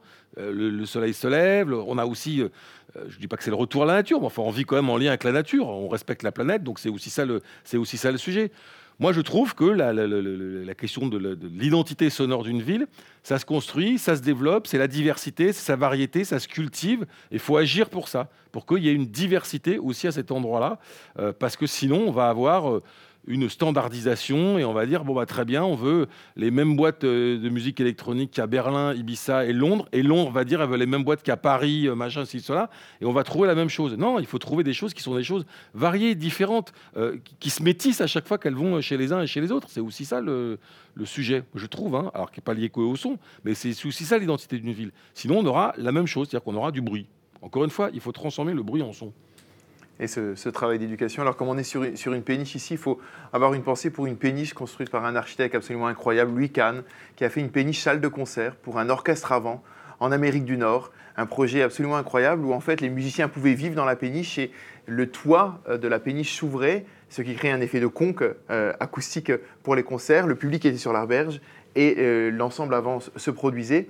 Mais aujourd'hui, cette péniche, elle risque tout simplement d'être démolie parce que l'activité de l'ensemble a, c'est freiné pour une raison simple, c'est qu'ils avaient de plus en plus de mal à trouver dans les villes des endroits pour pouvoir faire ça euh, face justement aux questions de réglementation, de normes. Donc on, un appel à projet On retrouve voilà, exactement un, appel à, un, appel à projet pour, pour réinventer Paris et, refaire venir cette, cette péniche de, de, de ah Alors maintenant, les questions, elles sont à vous. Euh, il y a Marine qui a un micro. Alors comme Marine a un micro, vous, vous devez avoir des réponses et des questions. Donc voilà, on ne peut pas avoir un micro et pas de questions, sinon on est en Corée du Nord et on a la chance de ne pas être à Pyongyang, donc on en profite.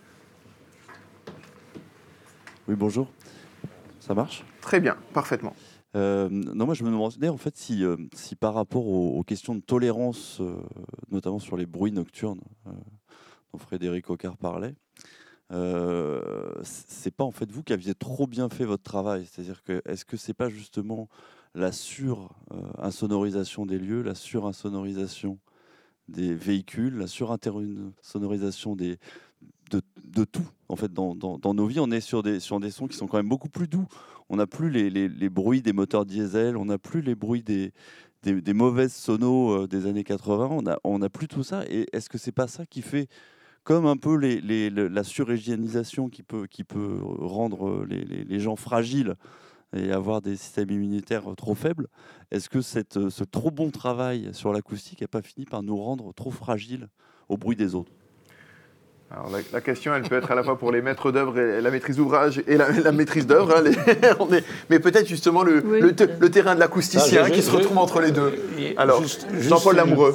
Juste une, une, chose qui est vraie, c'est que euh, tout à l'heure, euh, vous disiez qu'on commence à entendre la ville qui s'éveille à 7h30, 8h, et c'est vrai. Et il faut se rappeler de la chanson de Dutronc, il est 5h, Paris s'éveille. C'est juste que la, la, population et la, la, ville a changé. Euh, quand il y avait encore les halles aux halles où on tranchait le lard, eh ben, il y avait beaucoup de gens qui y allaient. Il y avait, il y avait donc une activité euh, de fin de nuit, c'est-à-dire que la, journée de travail commençait beaucoup plus tôt et s'est déportée d'à peu près 2h30, 3h, où la, où la majorité des gens ont une activité.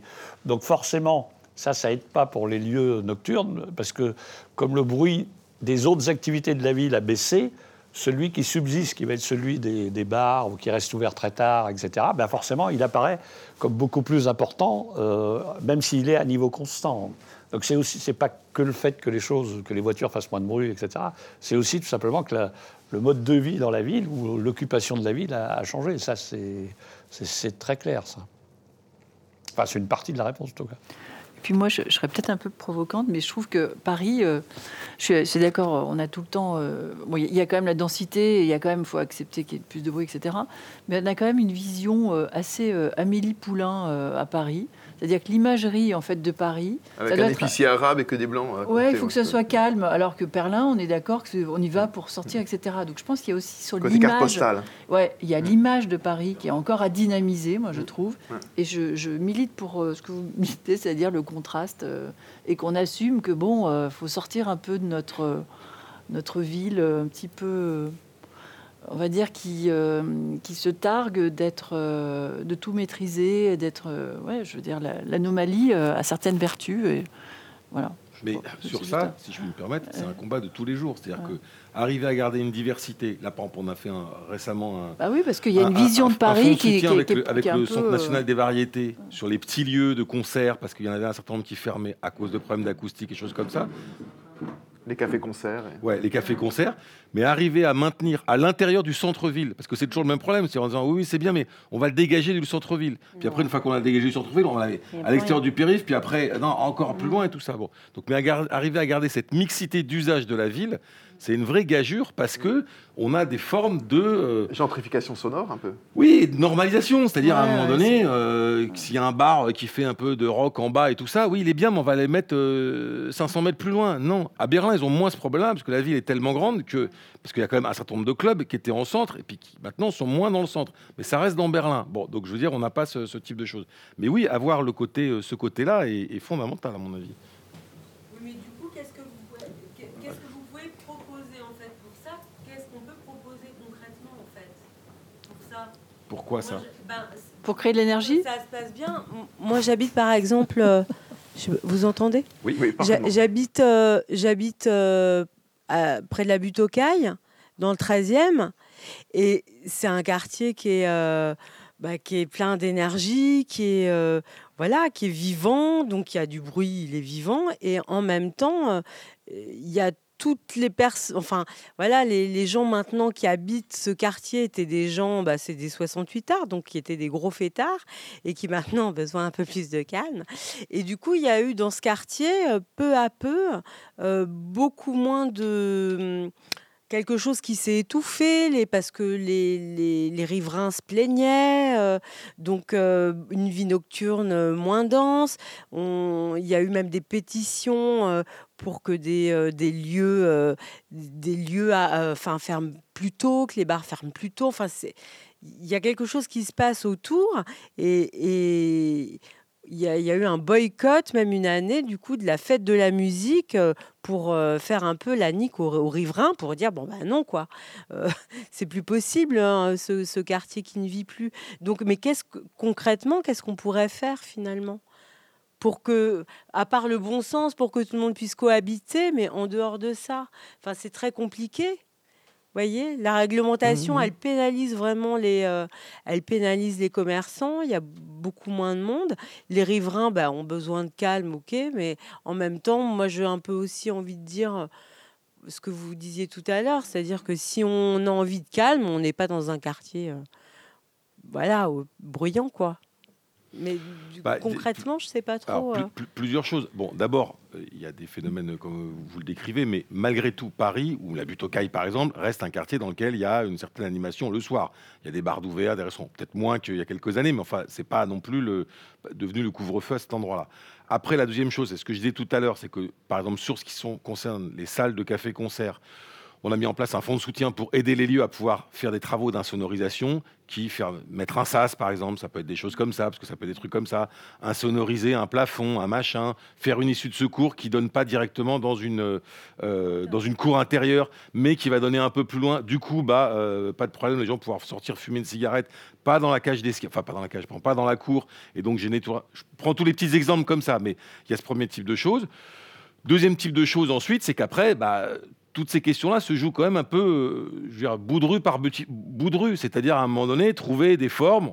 On a mis en place des commissions de régulation de débit de boissons dans les arrondissements avec les responsables des bars, le commissariat, la mairie, dans lequel on essaie de trouver des solutions, de manière à organiser la cohabitation sur la vie nocturne. Le problème de Paris, c'est que c'est une ville qui est extrêmement dense, donc toute nouvelle activité implique que derrière, on soit dans des formes de cohabitation par rapport, euh, au reste. Et puis après, bah, il y a des formes de mobilisation euh, qui peuvent se passer dans un sens comme dans l'autre pour euh, dire on veut garder. Nous, ce qu'on dit du point de vue de la ville, c'est que, un, doit y avoir une cohabitation qui s'installe là-dessus. Deux, on n'est pas pour des zonifications de quartiers, c'est-à-dire des quartiers dans lesquels on dirait bah, c'est simplement ces quartiers dans lesquels on fait la fête et dans les autres quartiers, il ne se passe rien, mais pour qu'on ait une diversité du point de vue des quartiers tout en faisant en sorte qu'il y ait cette diversité. Je donnais l'exemple sur les parcs et jardins. On a dit non, à cet endroit-là, ça va pas être des quartiers dans lesquels on va installer de la musique, des choses comme ça euh, là-dessus.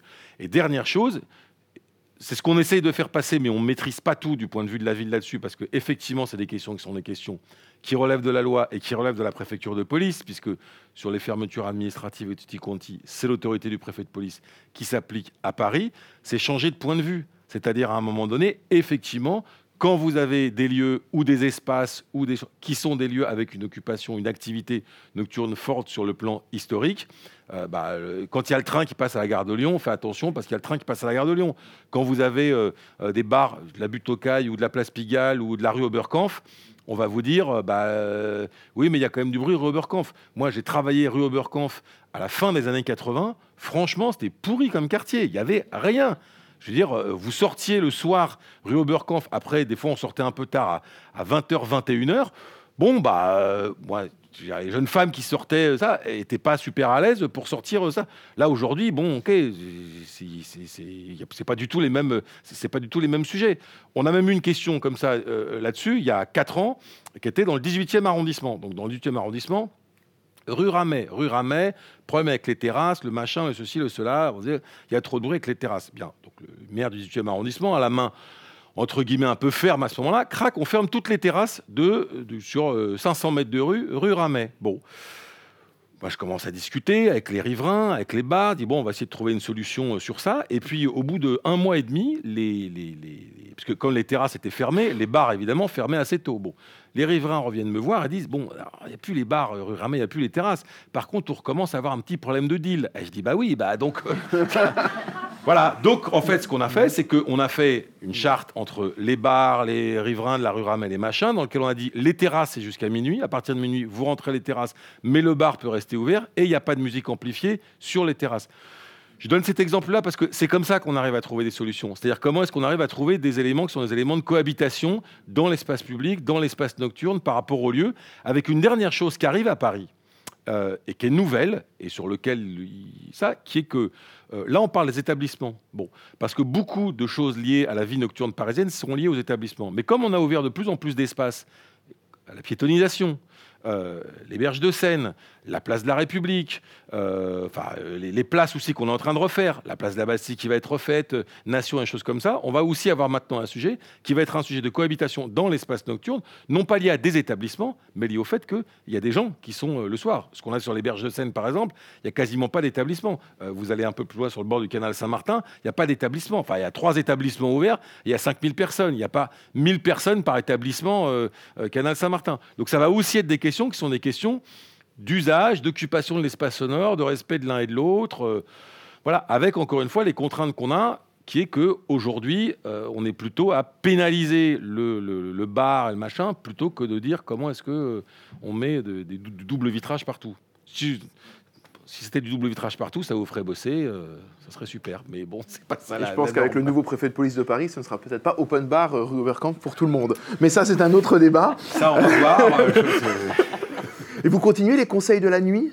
Tout à fait, oui, oui, il y a toujours un conseil de la nuit. Euh, il va se réunir euh, fin avril, le prochain, euh, dans lequel c'est un des sujets qui répondait à, Parce que moi, quand je suis arrivé comme adjoint sur la nuit, première chose auquel on a été confronté, c'est ce que vous décrivez, c'est-à-dire c'est une grève des bars. Bon, celui d'avant, il a été confronté à la pétition de monsieur, n'est-ce pas, sur quand Paris, la vie Éric Labbé qui est intervenu tout à l'heure, donc quand Paris, la nuit, meurt en silence, et moi j'ai eu droit à une grève d'un certain nombre de bars rue Oberkampf liés à lié à euh, justement au fait qu'il y avait euh, la préfecture avait eu la main lourde sur un certain nombre de, fermetures.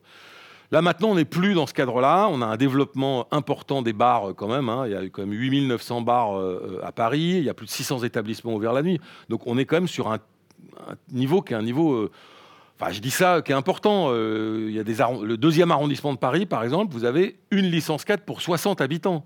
Bon, voilà, donc il y a à peu près de quoi boire un coup dans le deuxième arrondissement. Je ne dis pas que tout le monde doit aller boire un coup dans le deuxième arrondissement, mais on est dans des niveaux quand même où ça va, il y a la variété, de la diversité, un certain nombre de choses comme ça. Mais c'est toujours un équilibre qui est un équilibre fragile, sur lequel il faut vraiment faire attention. Et il doit y avoir une action publique qui est la question de la diversité, de la cohabitation. Enfin, je ne vais pas reprendre, mais voilà. Belleville n'est pas Lag, ça c'est sûr. Euh, euh, d'autres questions? Oui, monsieur. vous apportez le micro. Merci. Vous parliez justement de la place de la République cet aménagement qui a été fait, où on a mis des grandes dalles de granit, je suppose, avec des espaces, et où le bruit est intense à cause des planches à roulettes. il y a, euh, je ne sais pas quel est le niveau sonore de la République, mais là, c'est pas du tout un problème de boîte. Euh, euh, sonorisés. C'est le long du canal, ici, de l'autre côté, où il n'y a pas un seul bar, les riverains se plaignent parce que les gens y vivent sur le bord du canal toute la nuit. Ils boivent des coups, ils jouent à la pétanque, aux différents jeux. Donc là, c'est plus du tout un problème euh, d'établissement, c'est vraiment un problème de la vie. Et quand on vient habiter ici le long du canal, on se doute que l'été, quand il fait beau, il va y avoir 1000, 1500 personnes tout du long. Vous qui êtes du coin, avant, quand vous étiez de l'autre côté, quelquefois, euh, on allait à un spectacle, on était gêné par les bruits qu'il y avait sur le quai par rapport à ce qui se passait ici dans la péniche. Donc c'est un, un, problème. Et je crains que Place de la Bastille, la façon dont, j'ai vu les plans, étonnant, vous, avez, vous allez planter au moins 25 ou 30 arbres en plus. Mais Place de la République, il faut voir, vous avez fait ce désert euh, qui permet d'ailleurs, qui est super parce que ça permet toutes les manifestations. Euh, mais c'est le but hein, des architectes. Hein. mais, mais sur, sur, le plan euh, études acoustiques, c'est une cata. Hein. Alors, sur la place de la Bastille, la place de la République, contrairement aux autres places, euh, je dis ça, l'aspect de lutte, la, seule question qui a été faite sur la place de la République, c'est on met plus de voitures. C'est-à-dire tout le reste sur le plan urbain d'utilisation n'a absolument pas été réfléchi. Je vais vous donner un exemple sur la place de la République qui est simple, c'est l'éclairage. C'est-à-dire qu'on a refait la place, le machin, le ceci, et puis au bout de euh, six mois, les riverains ont dit mais attendez c'est bien gentil mais euh, la nuit là avant il y avait des voitures euh, un, parc dans le square au milieu dans lequel personne n'allait euh, ça. Mais là maintenant nous on peut y aller aussi le soir. Mais vous n'avez pas prévu l'éclairage Bon, et donc on a été obligé, on s'est d'ailleurs un peu fâché avec l'architecte parce qu'il a dit, mais attendez, moi euh, j'avais réfléchi ça avec un éclairage particulier, vous voulez me rajouter des lampadaires? On a dû rajouter des lampadaires parce qu'on n'avait pas réfléchi au point de départ à l'utilisation nocturne de cette place, non pas sur le plan sonore, mais sur le plan de l'éclairage, parce qu'il y avait des gens le soir qui allaient à cet endroit-là. Après, bon, il y a aussi des usages qui naissent parce qu'on crée quelque chose et puis, euh, la ville et la vie s'en emparent. Euh, il y a Nuit debout, je veux dire, qui naît à Place de la République parce que les gens s'emparent de ça. Il y a les skateurs, c'était pas prévu. On a rajouté des trucs pour qu'ils puissent faire des acrobaties, des machins, des ceci, des cela. Euh, il y a un mec qui a créé l'été dernier dans la suite de Nuit debout, parce qu'il fait un peu de, de, danse, de petites fêtes et tout, ça s'appelle Gros Câlin debout. Voilà, donc euh, il a euh, organisé, il met une petite sono, il s'arrête assez tôt, il s'arrête vers 22h, et il y a 4, 5, 600 personnes qui dansent tout en même temps, choses comme ça. Donc c'est tous ces sujets-là qui sont euh, à travailler. Sur les autres places, que ce soit Bastille, que ce soit Nation, ces sujets qui sont, en tout cas sur la question de vie nocturne ou du, fait que ça va aussi, aussi avoir un usage nocturne, on a regardé ces questions-là, notamment à Bastille, parce que, euh, bon, Bastille, euh, sur le point de vue de la vie nocturne, il y a quand même voilà, beaucoup de choses, beaucoup de choses là-dessus. Et encore une fois, après, sur l'usage nocturne, c'est-à-dire pas lié au bar, mais lié à ça, oui, c'est sûr, mais il faut qu'on arrive un peu, je pense, à monter, nous, en puissance, la ville sur les aspects qui sont les aspects de régulation. Parce que les, comment dire, les, les, progrès techniques font aussi qu'avec une enceinte de cette taille-là maintenant, vous pouvez quand même faire un boucan euh, du diable. Quoi. Là, j'utilise euh, à dessin euh, ça, ce qui n'était pas le cas il y a quelques années où il fallait se déplacer avec un truc. Bon, donc là aussi, c'est des choses sur lesquelles il faut arriver un peu à réguler les, niveaux sonores utilisés par les uns et par les autres. Quoi mais vous, vous, pointiez également du doigt la question du matériau, euh, effectivement. Et là, on retrouve cette question de la sonorité euh, des matériaux. Je me, tourne vers vous, mais il faut jouer avec, euh, mm. avec ça, j'imagine, comme, comme architecte. Ben là, ça, ça fait beaucoup moins de bruit avec un skate. Ça marche, hein Un tapis de danse. oui, voilà. On a quand même des tapis de danse sur les places. non, mais oui. On n'y pense pas forcément. Et je pense qu'à la conception, c'est intéressant. Ouais. D'autres questions? Oui oui, ah oui, pardon, Marine, c'est au fond. Euh, je, vais un peu prêcher pour ma paroisse euh, professionnelle, mais c'est aussi pour ramener le, sujet plus sur un aspect, euh, disons, psychosociologique. Tout à l'heure, on évoquait le, point d'ouïe inauguré il y a maintenant quoi, un an, je crois, de la compagnie Décor Sonore. Merci beaucoup, j'avais oublié le nom de la compagnie, mais merci de la citer. Euh, est-ce que justement des interventions comme ça, au, travers de la création artistique, bon, celle-ci est finalement assez, euh, c'est pas pour la dévaloriser du tout que je dis ça, est assez passive. Enfin, c'est un fait. L'installation n'est qu'une installation, mais donc aussi des interventions euh, plus, plus, ou moins vivantes ou enfin euh, ne peuvent pas amener à faire évoluer le rapport au son. Et je pensais à la fois au rapport euh, à euh, qu'est-ce qui est un bruit, qu'est-ce qui est un son, et, quel rapport on entretient à ce qu'est le son d'une ville, mais aussi par exemple à, la question du niveau sonore et de qu'est-ce qu'on est prêt à supporter ou qu'est-ce qu'on estime normal ou sain pour, pour notre corps. Enfin, Est-ce que ce genre d'approche, euh, disons, qui tourne autour du sensible et, euh, pour faire simple, de la création artistique, peuvent pas être un levier pour faire évoluer les mentalités, en fait? Ça rejoint, je pense, la question de l'éducation euh, du son et comment aujourd'hui on voit effectivement ce rapport. Ce qui est intéressant de voir, c'est que la place même du, du son dans la ville, et, et, ça vous aura échappé à personne, elle est aussi de plus en plus prise par les, entreprises. il y a tout un développement du design sonore, du marketing sonore, qui est de plus en plus présent euh, dans la ville. Donc euh, là, on a beaucoup parlé du côté public, on va dire, mais il y a le côté privé euh, qui est aussi de, de plus en plus important. Alors après, effectivement, la question c'est comment on joue et comment on allie le son à la création. Et, c'est pour ça qu'on voit, notamment dans le camp des designers sonores, des côtés plus artistes et des côtés plus dans une rentabilité, ou en tout cas qui répondent à des, à des appels d'offres privés. Je ne sais pas, Jean-Paul Lamoureux, peut-être pour répondre à, justement sur ce Si, si, mais ça, ça, rejoint effectivement le, euh, la sensibilisation, au moins, si ce n'est pas l'éducation. Et, pour rejoindre le, problème du, du, design sonore et qui, ou du marketing, il y a, euh, il y a aussi une, volonté qu'on peut comprendre d'avoir euh, qu'une entreprise ou, un service peut avoir envie d'avoir une identité sonore reconnaissable immédiatement. Ça peut même être très L'exemple bien connu, c'est que les, les, sonneries euh, qui annonçaient les fermetures euh, des générations précédentes de métro, euh, quand vous montiez sur la, dans la rame, étaient parfaitement identifiables très très loin. La personne qui arrivait dans l'escalier, qui ne l'a pas fait, de courir plus vite parce qu'ils annonçaient à peu près trois secondes avant la fermeture et que tout le monde court.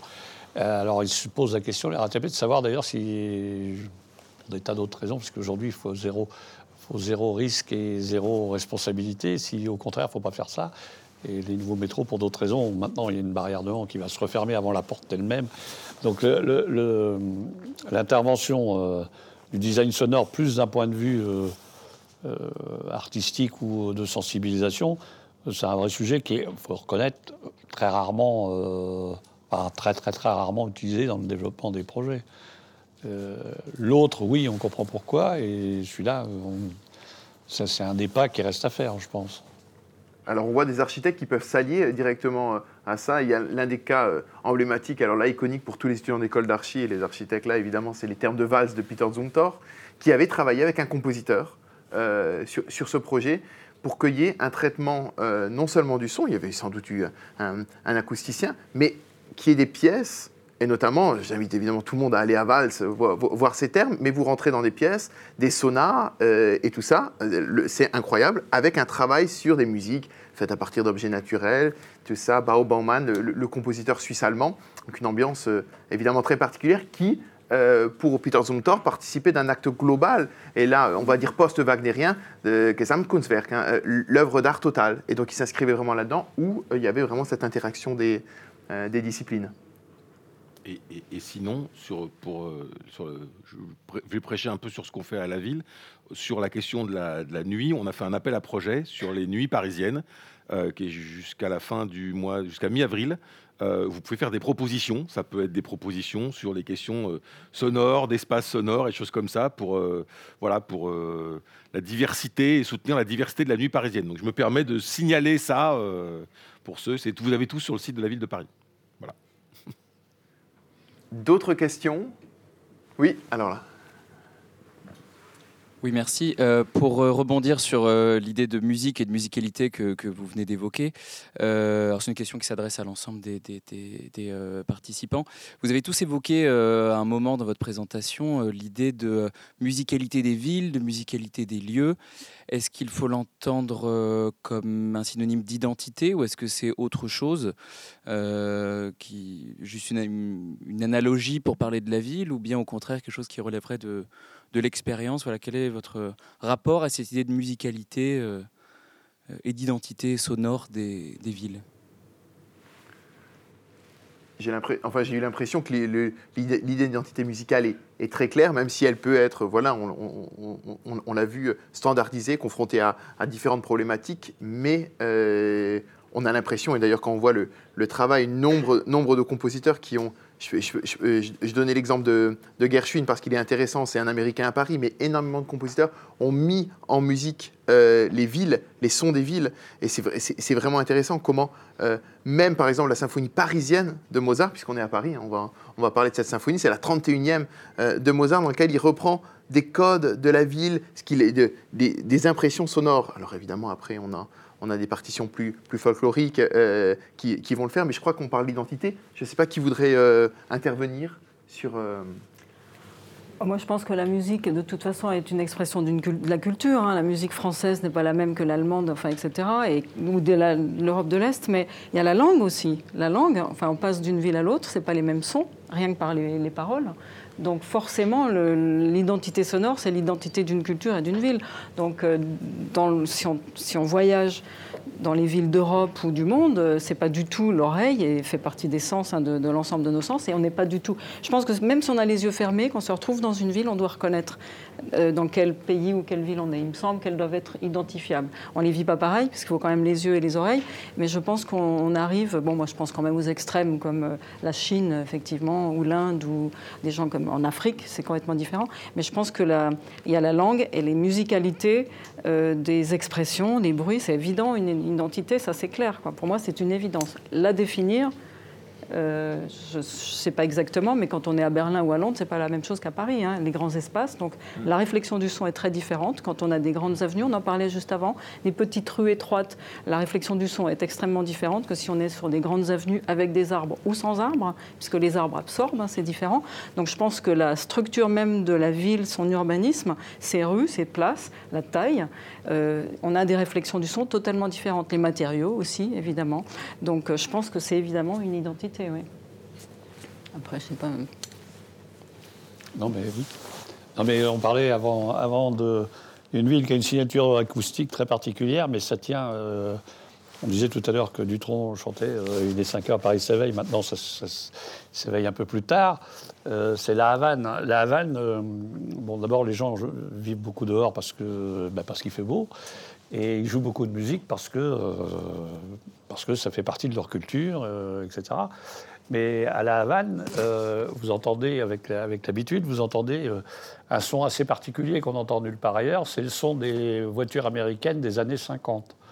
Les V8 américaines des années 50 ont une signature acoustique très très particulière qui fait que mélanger avec la musique sud-américaine, qui est aussi une signature très particulière, donne un son très particulier. Mais je pense que dans 10 ans, il aura disparu. C'est-à-dire que la signature acoustique, elle dépend de l'histoire et de l'évolution de l'histoire. Bon, alors, les, rues du centre de la Havane je pense faut garder la même largeur, enfin j'espère, parce que sinon ça voudrait dire qu'on l'a détruit. Mais, euh, mais par contre, les moteurs des V8 américains, dès qu'ils vont avoir accès à acheter des voitures contemporaines, bah, ils vont disparaître. Donc la signature acoustique, elle va changer. Et donc l'identité sonore d'une ville, il y a, je pense qu'il y a des invariants, mais il y a après tout l'apport de l'histoire qui, avance, qui, la change. Donc, et c'est plutôt bien. Enfin, c'est mieux que ça reste comme ça. Que ça, reste, que ça devienne tout uniforme, sinon ça fait penser, c'était un journaliste du New York Times qui était allé voir justement sur ce fameux mythe berlinois dont vous parliez, Frédéric Ocard, qui était allé voir le, maire de Leipzig, qui est maintenant une ville euh, très in en Allemagne et même en Europe, en lui disant ah, mais Leipzig, c'est le nouveau Berlin. Et le maire euh, SPD de Leipzig répondant non, Leipzig is Leipzig. Leipzig, c'est Leipzig. Et, euh, et, voilà, et ça montre bien, ça non, il ne faut peut-être pas chercher d'être le nouveau Berlin, le nouveau. Et, et revenir à, à cette conscience-là. Sur les, sur les œuvres, euh, il faut aussi citer, puisqu'il dirige une institution non loin d'ici, le Conservatoire de Paris, Bruno Mantovani, qui a écrit une œuvre euh, très bonne qui s'appelle Streets sur les bruits de New York. Euh, ça peut paraître un petit peu carte postale comme ça, mais l'œuvre ne l'est absolument pas. Elle retranscrit notamment la question de rythme. J'évoquais cette phrase de, de Mouzil à, l'instant, comment le, le, rythme est un élément identitaire de, des villes, et on, on, le voit vraiment dans, dans cette œuvre. Une autre, une autre question?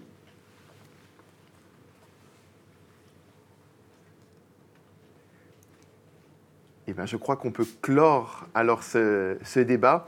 Euh, remercier bien évidemment euh, euh, tous les invités, Frédéric Ocard, Jean-Paul Lamoureux, Anne Démiance, Brigitte Métra d'avoir été avec nous pour essayer de sculpter, du moins d'essayer de, comprendre cette identité sonore des villes, la question de l'éducation, de l'innovation, du sens politique. En tout cas, je pense qu'on a pu aborder évidemment ce thème sous différents prismes. Il y a bien sûr un spectacle actuellement à la PopConf où vous aurez l'occasion de, de, rencontrer l'artiste, d'aller voir. Les PopConf, elles continuent. Bien sûr, la prochaine, c'est est-ce que elle fait l'écho, c'est une suite, un magnifique storytelling à la péniche euh, la prochaine pop-conf, c'est la musique rend-elle intelligent? Euh, Question rhétorique, diront certains, peut-être pas. En tout cas, vous aurez ça, la réponse dans quelques instants. Et finir par vous dire que ces pop-conf, c'est une belle collaboration entre un lieu, euh, la pop-conf, et un journal, La Lettre du musicien, qui est un média indépendant du secteur musical. Et je tiens à le rappeler que l'indépendance des médias, eh elle se fait aussi grâce à vous. Donc euh, soutenez, soutenez-nous, on en, a besoin. Je travaille aussi pour Mediapart, donc euh, je le dis pour à, tous ces niveaux-là, mais sans presse indépendante, il n'y a pas grand-chose aujourd'hui dans la vie démocratique d'une ville comme Paris et ailleurs. Merci. Merci à tous.